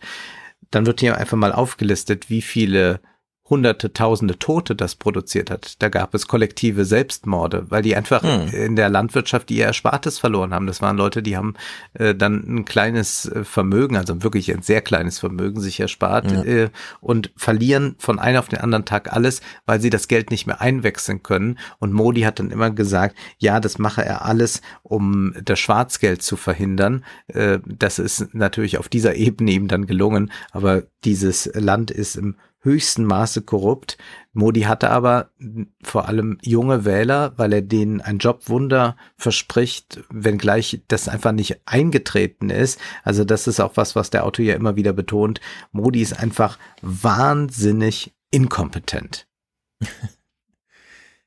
Wahrscheinlich nur auf der politisch sachlichen Ebene. Nur auf der, ja, nur auf der, der Machterzeugungsebene funktioniert das ja alles sehr gut. Ja, und er beschreibt hier nochmal sehr deutlich, wie Eliten und Märkte hier Hand in Hand mhm. das äh, Ruder an sich reißen und dann so ein Modi äh, ja kreieren, beziehungsweise er ihnen mhm. äh, gerade recht ist und die Eliten, die sich auch vorher noch liberal gegeben haben, sind sofort bereit zu paktieren, wenn es Steuererleichterungen gibt, wenn es neue Möglichkeiten für Investitionen äh, gibt und ähm, ja, man hat ja Indien gegründet, weil man sagt, äh, man oder man hat dann, als es diese Spaltung gab, äh, Indien und dann hat sich Pakistan gegründet als ein äh, muslimisches Land. Da hat man gesagt, ja, aber wir sind säkular und bei uns ist alles möglich. Wir haben eine große Pluralität. Und da sagt dann äh, Komeredi hier an einer Stelle äh, gegen Ende des Buches, India will become Pakistan by another name. Und das Fazit ist dann auch ein ganz, ganz bitteres, also von jemand, der eigentlich äh, dieses Land sehr liebt und sehr daran geglaubt hat, dass es ist ein, ein Land, in dem ja man ähm, eigentlich jetzt eine Kultur hat, die intellektuell tot ist, die emotional erkaltet ist, die voller Bitterkeit ist. Es ist ja das Buch heißt eine bösartige Republik und man hat äh, einen Fehler nach dem anderen für Modi, der viel Geld kostet, viele Leben kostet und es ist ähm, ein Land, mit dem man auf keinen Fall, also das wird hier so besonders deutlich, in irgendeiner Weise eine Allianz schließen sollte. In dem Sinne, hier, hm. hier werden auch noch westliche Werte oder hier wird die Demokratie verteidigt. Ja, da wird demokratisch gewählt, aber was Modi jetzt macht, ist natürlich all diese Institutionen umzukrempeln. Also alles, was Trump gerne gemacht hätte, kann Modi natürlich da machen, weil da ohnehin schon viel zerrüttet war. Und äh, es ist ein dramatisches Buch, wenn man das liest. Äh, toll geschrieben, aber sehr, sehr traurig und auch nicht irgendwie so in die Richtung, naja, aber bald, wenn der Modi weg ist, also sagen auch, wenn Modi weg ist, dann ist diese Struktur von Modis Partei, der BGP, mhm. die ist so stark ausgebaut und die ist so sehr in allen Bereichen vertreten, dass es da eigentlich erst einmal wenig Hoffnung für Indien gibt. Ja. Also in Move äh, wird ja auch nochmal so diese Dimension dargestellt, äh, weil du eben meintest, ja. manche sagen dann, ich wäre fast Terrorist geworden. Äh, die Teilung von Indien und Pakistan führte mit 20 Millionen äh, Muslimen und Hindus in Bewegung, meistens auf der Flucht, zur Zitat bis heute größten Massenmigration der Menschheitsgeschichte. Ja. Also im Vergleich zu den 12 Millionen Vertriebenen nach dem Zweiten Weltkrieg und so weiter. Und es war ein Weltkrieg. Ja. Ist das äh, wirklich gigantisch. Pakistan sind ja auch über 200 Millionen Menschen, ne? Oder ja. so. Das ist so in diesem Range. Also ist wirklich groß, groß, groß. Gut, zurück zum europäischen Schicksal. Nochmal angeknüpft an diese grünen Thematisierungen. Susanne Götze hat im Spiegel über einen 170 Seiten langen Text geschrieben. Den habe ich jetzt selber nicht angeklickt, denn er wird erst heute Merkel geschickt. Mhm. Denn Merkel hat ihn beauftragt. Und sie schreibt, erstmals haben Umweltgruppen und Bauernvertreter gemeinsam im Auftrag der Regierung einen Bericht über die Zukunft der Landwirtschaft verfasst. Er soll erst am kommenden Dienstag, also heute der Bundeskanzlerin übergeben werden. Also wir, ich gucke dann nochmal rein, mal gucken, was noch drin steckt. Der Bericht erkennt an, dass die deutsche Landwirtschaft insgesamt 90 Milliarden Euro pro Jahr an ökologischen Folgekosten erzeugt, beispielsweise durch den Verlust von biologischer Vielfalt, belastetem Grundwasser oder Luftverschmutzung. Also hier ist der Bauernverband hat hier mitgeschrieben. Und die sehen ein, dass sie für 90 Milliarden Folgekosten die Umwelt zerstören, jedes Jahr. Würden die Kosten der Umweltverbände mit einkalkuliert, müsste ein Kilogramm Rindfleisch etwa fünf bis sechsmal so viel wie jetzt kosten, schreiben die Autoren des Berichts. Für ein Kilogramm Gulasch wäre es dann rund 80 Euro. Um mal kurz zu vergleichen, wie sensationell es ist, dass es jetzt so eine Publikation gibt. Stellt euch mal vor, die Autoindustrie und die Petroleumindustrie würde jetzt mal ernsthaft darüber hm. schreiben, was für Folgekosten wir mit Verbrennungsmotoren eigentlich hier ja. abrechnen. Ähm, Produkte, Produkte wie Milch und Käse müssten eigentlich das zwei- bis vierfache des heutigen Preises kosten. Dennoch akzeptieren auch konventionelle Bauern und Landwirte erst damit erstmals offiziell, dass in dieser aktuellen Tierhaltung geringe Standards gelten, die die Umwelt schwer belasten und die Gesellschaft teuer zu stehen kommen. Ja, ist natürlich der Umkehrschluss, wenn etwas mit 90 Milliarden ausgeflaggt wird, ist natürlich die Frage, ja, was denn?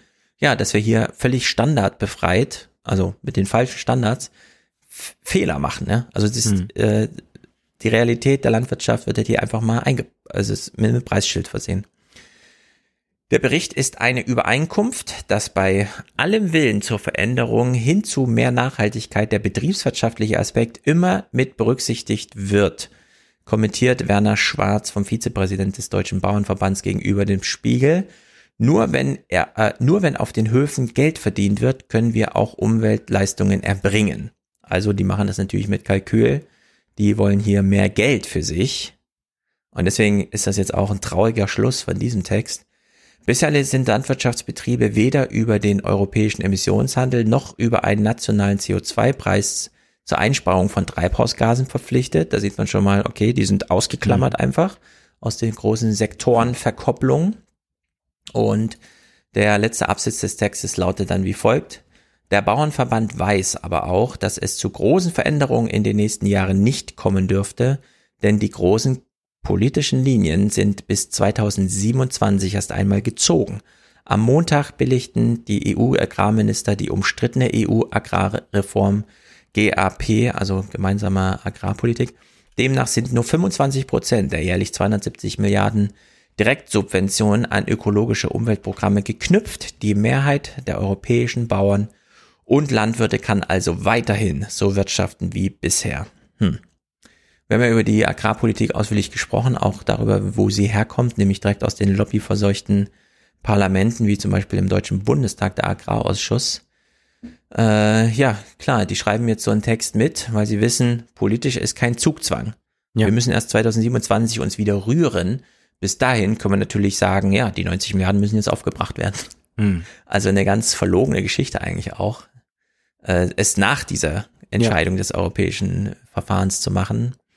Aber wir haben jetzt ein Preisschild, 90 Milliarden. Die Landwirtschaft vernichtet Natur im Wert von 90 Milliarden, falls man es verhindern wollte. Und Kilo Rindfleisch 80 Euro. 80 Euro ein Kilo Gulasch. Ja. Das ist schon. so ist es.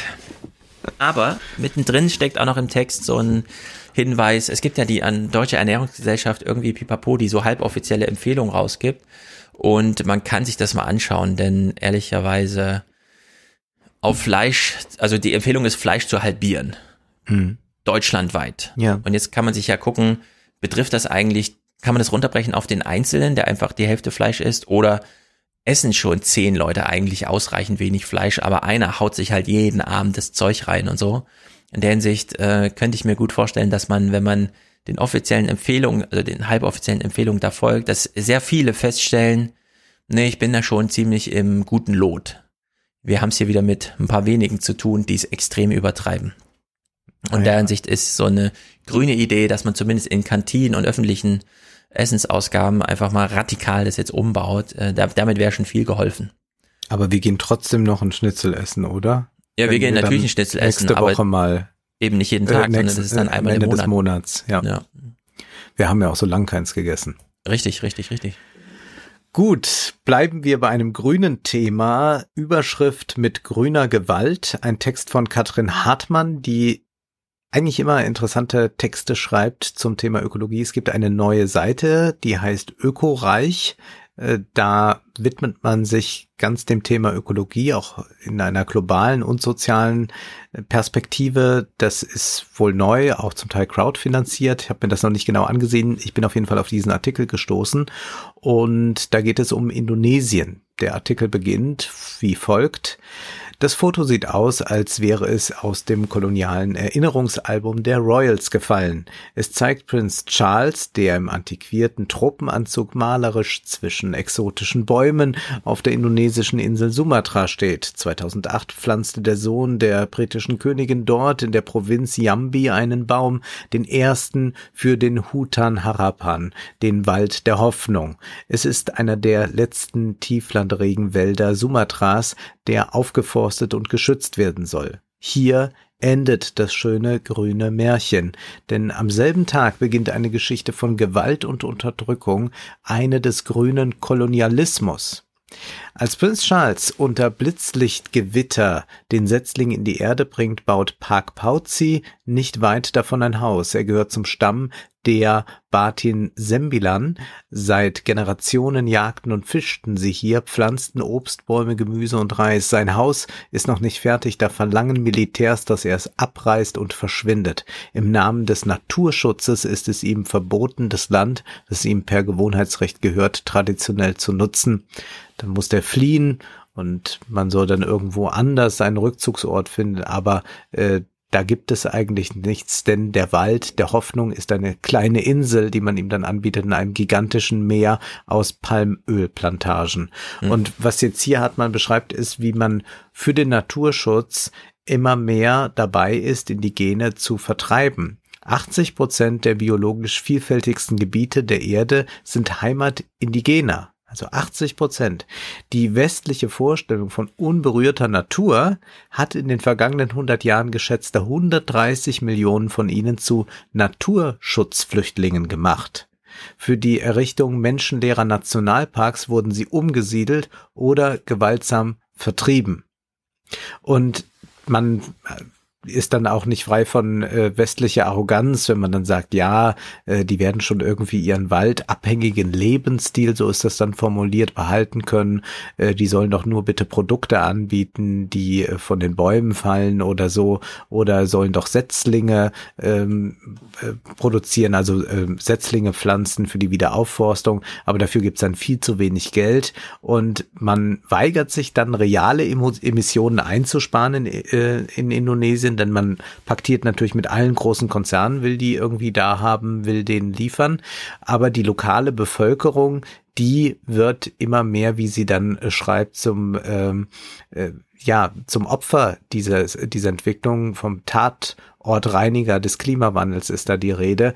Wenn für Indigene und Kleinbauern aber nur Platz ist, wenn sie sich in Wertschöpfungsketten von Schutzprojekten zwängen lassen, führt das zu Konflikten. In Indonesien werden 70 Prozent der Wälder und des Agrarlandes von Konzernen kontrolliert. Das heißt also, die haben schon ganz viel Raum verloren und äh, dem gegenüber stehen dann 50 Millionen Indigene und ganz viele landlose Kleinbauern und mhm. Wir haben es also mit rund 5000 ungelösten Landkonflikten innerhalb von Indonesien zu tun. Ja, ja die überwältigende, der überwältigende Anteil der Zerstörung von Regenwald und Torfböden geht natürlich auf Konzerne zurück und nicht auf Indigene, die da äh, was schlachten oder mal ein Feuer machen.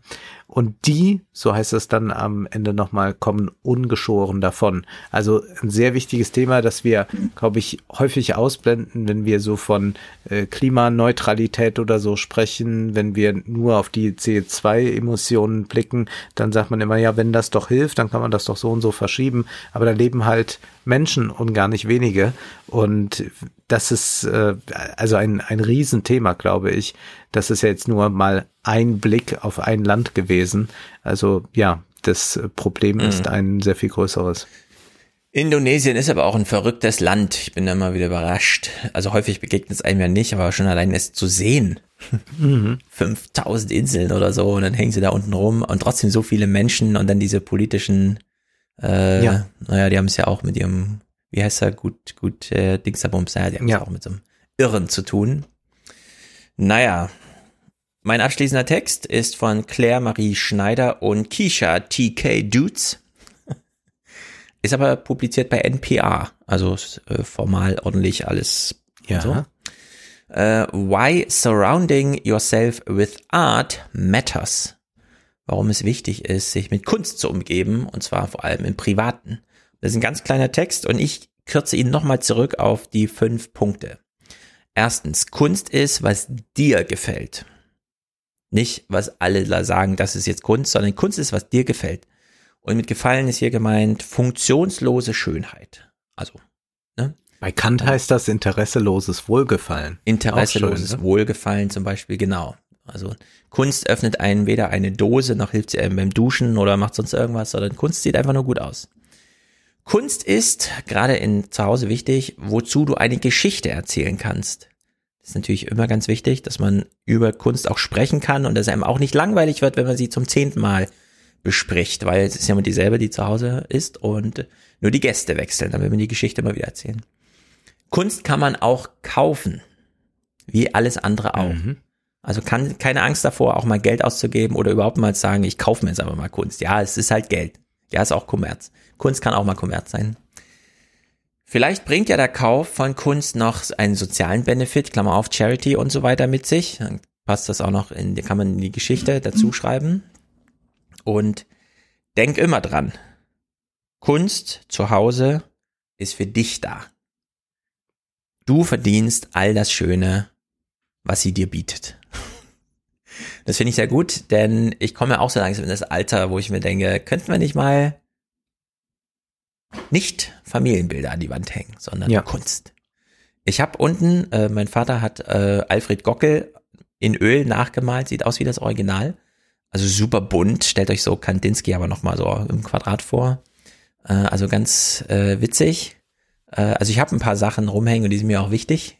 Aber ich fand das nochmal einen guten Hinweis, dass man irgendwann auch mal ähm, einfach so einkaufen gehen kann, weil einem Sachen gefallen und man nicht immer so einen funktionalen Charakter mhm. oder sowas vermutet oder verlangt, halt, sondern liebe ich ja die Minimal Art besonders. Also ja. das sind ja äh, so Dinge, die auch äh, gerade sich Interpretationen verschließen, also die einfach mal da sind. Auch das ist mhm. ja etwas, über das man sehr gut reden kann, dass etwas da ist. Zum Beispiel ein Künstler, den ich sehr mag, ist äh, John McCracken, äh, der mhm. äh, Skulpturen äh, gemacht hat. Das sind dann zum Beispiel ja, irgendwelche Quader, die einfach sehr glatt sind, äh, mhm. einfarbig sind und einfach da sind. Sowas zum Beispiel. Genau, ich habe mir jetzt auch Schreibtischspielzeug geholt. Ich habe mir einfach ein Budget von 30 Euro gegeben, habe mir Schreibtischspielzeug geholt, also irgendwelche Kreisel, irgendwas mit Magneten, so komische Silberplatten, die so geformt sind, dass man, wenn man sie im richtigen Geschwindigkeitsumfallen lässt, wieder aufstehen und wieder umfallen, wieder aufstehen, wieder umfallen. Und dann muss man versuchen, einen möglichst langen Weg hinzukriegen. Also ganz skurriles Zeug, absolut sinnloses Zeug, aber macht doch irgendwie Spaß.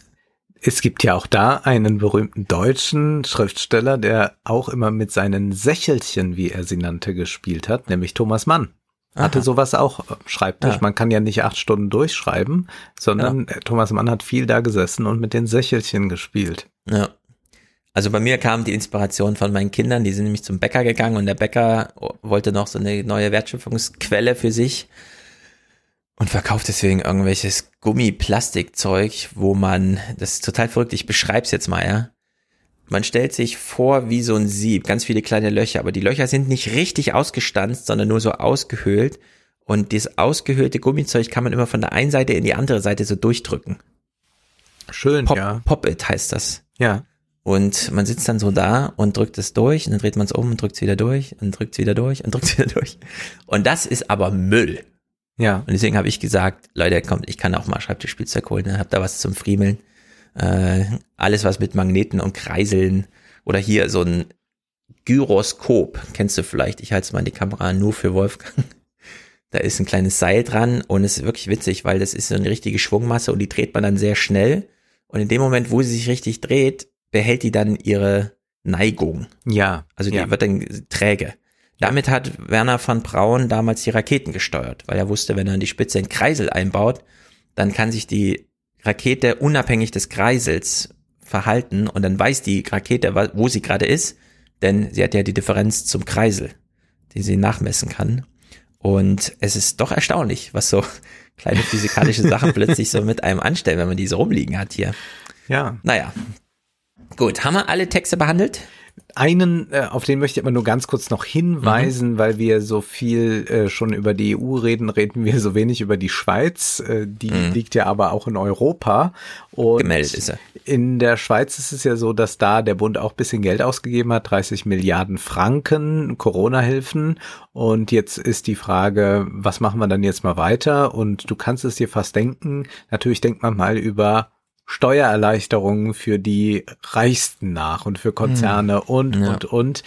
Äh, der Text ist überschrieben mit die Singapur-Strategie.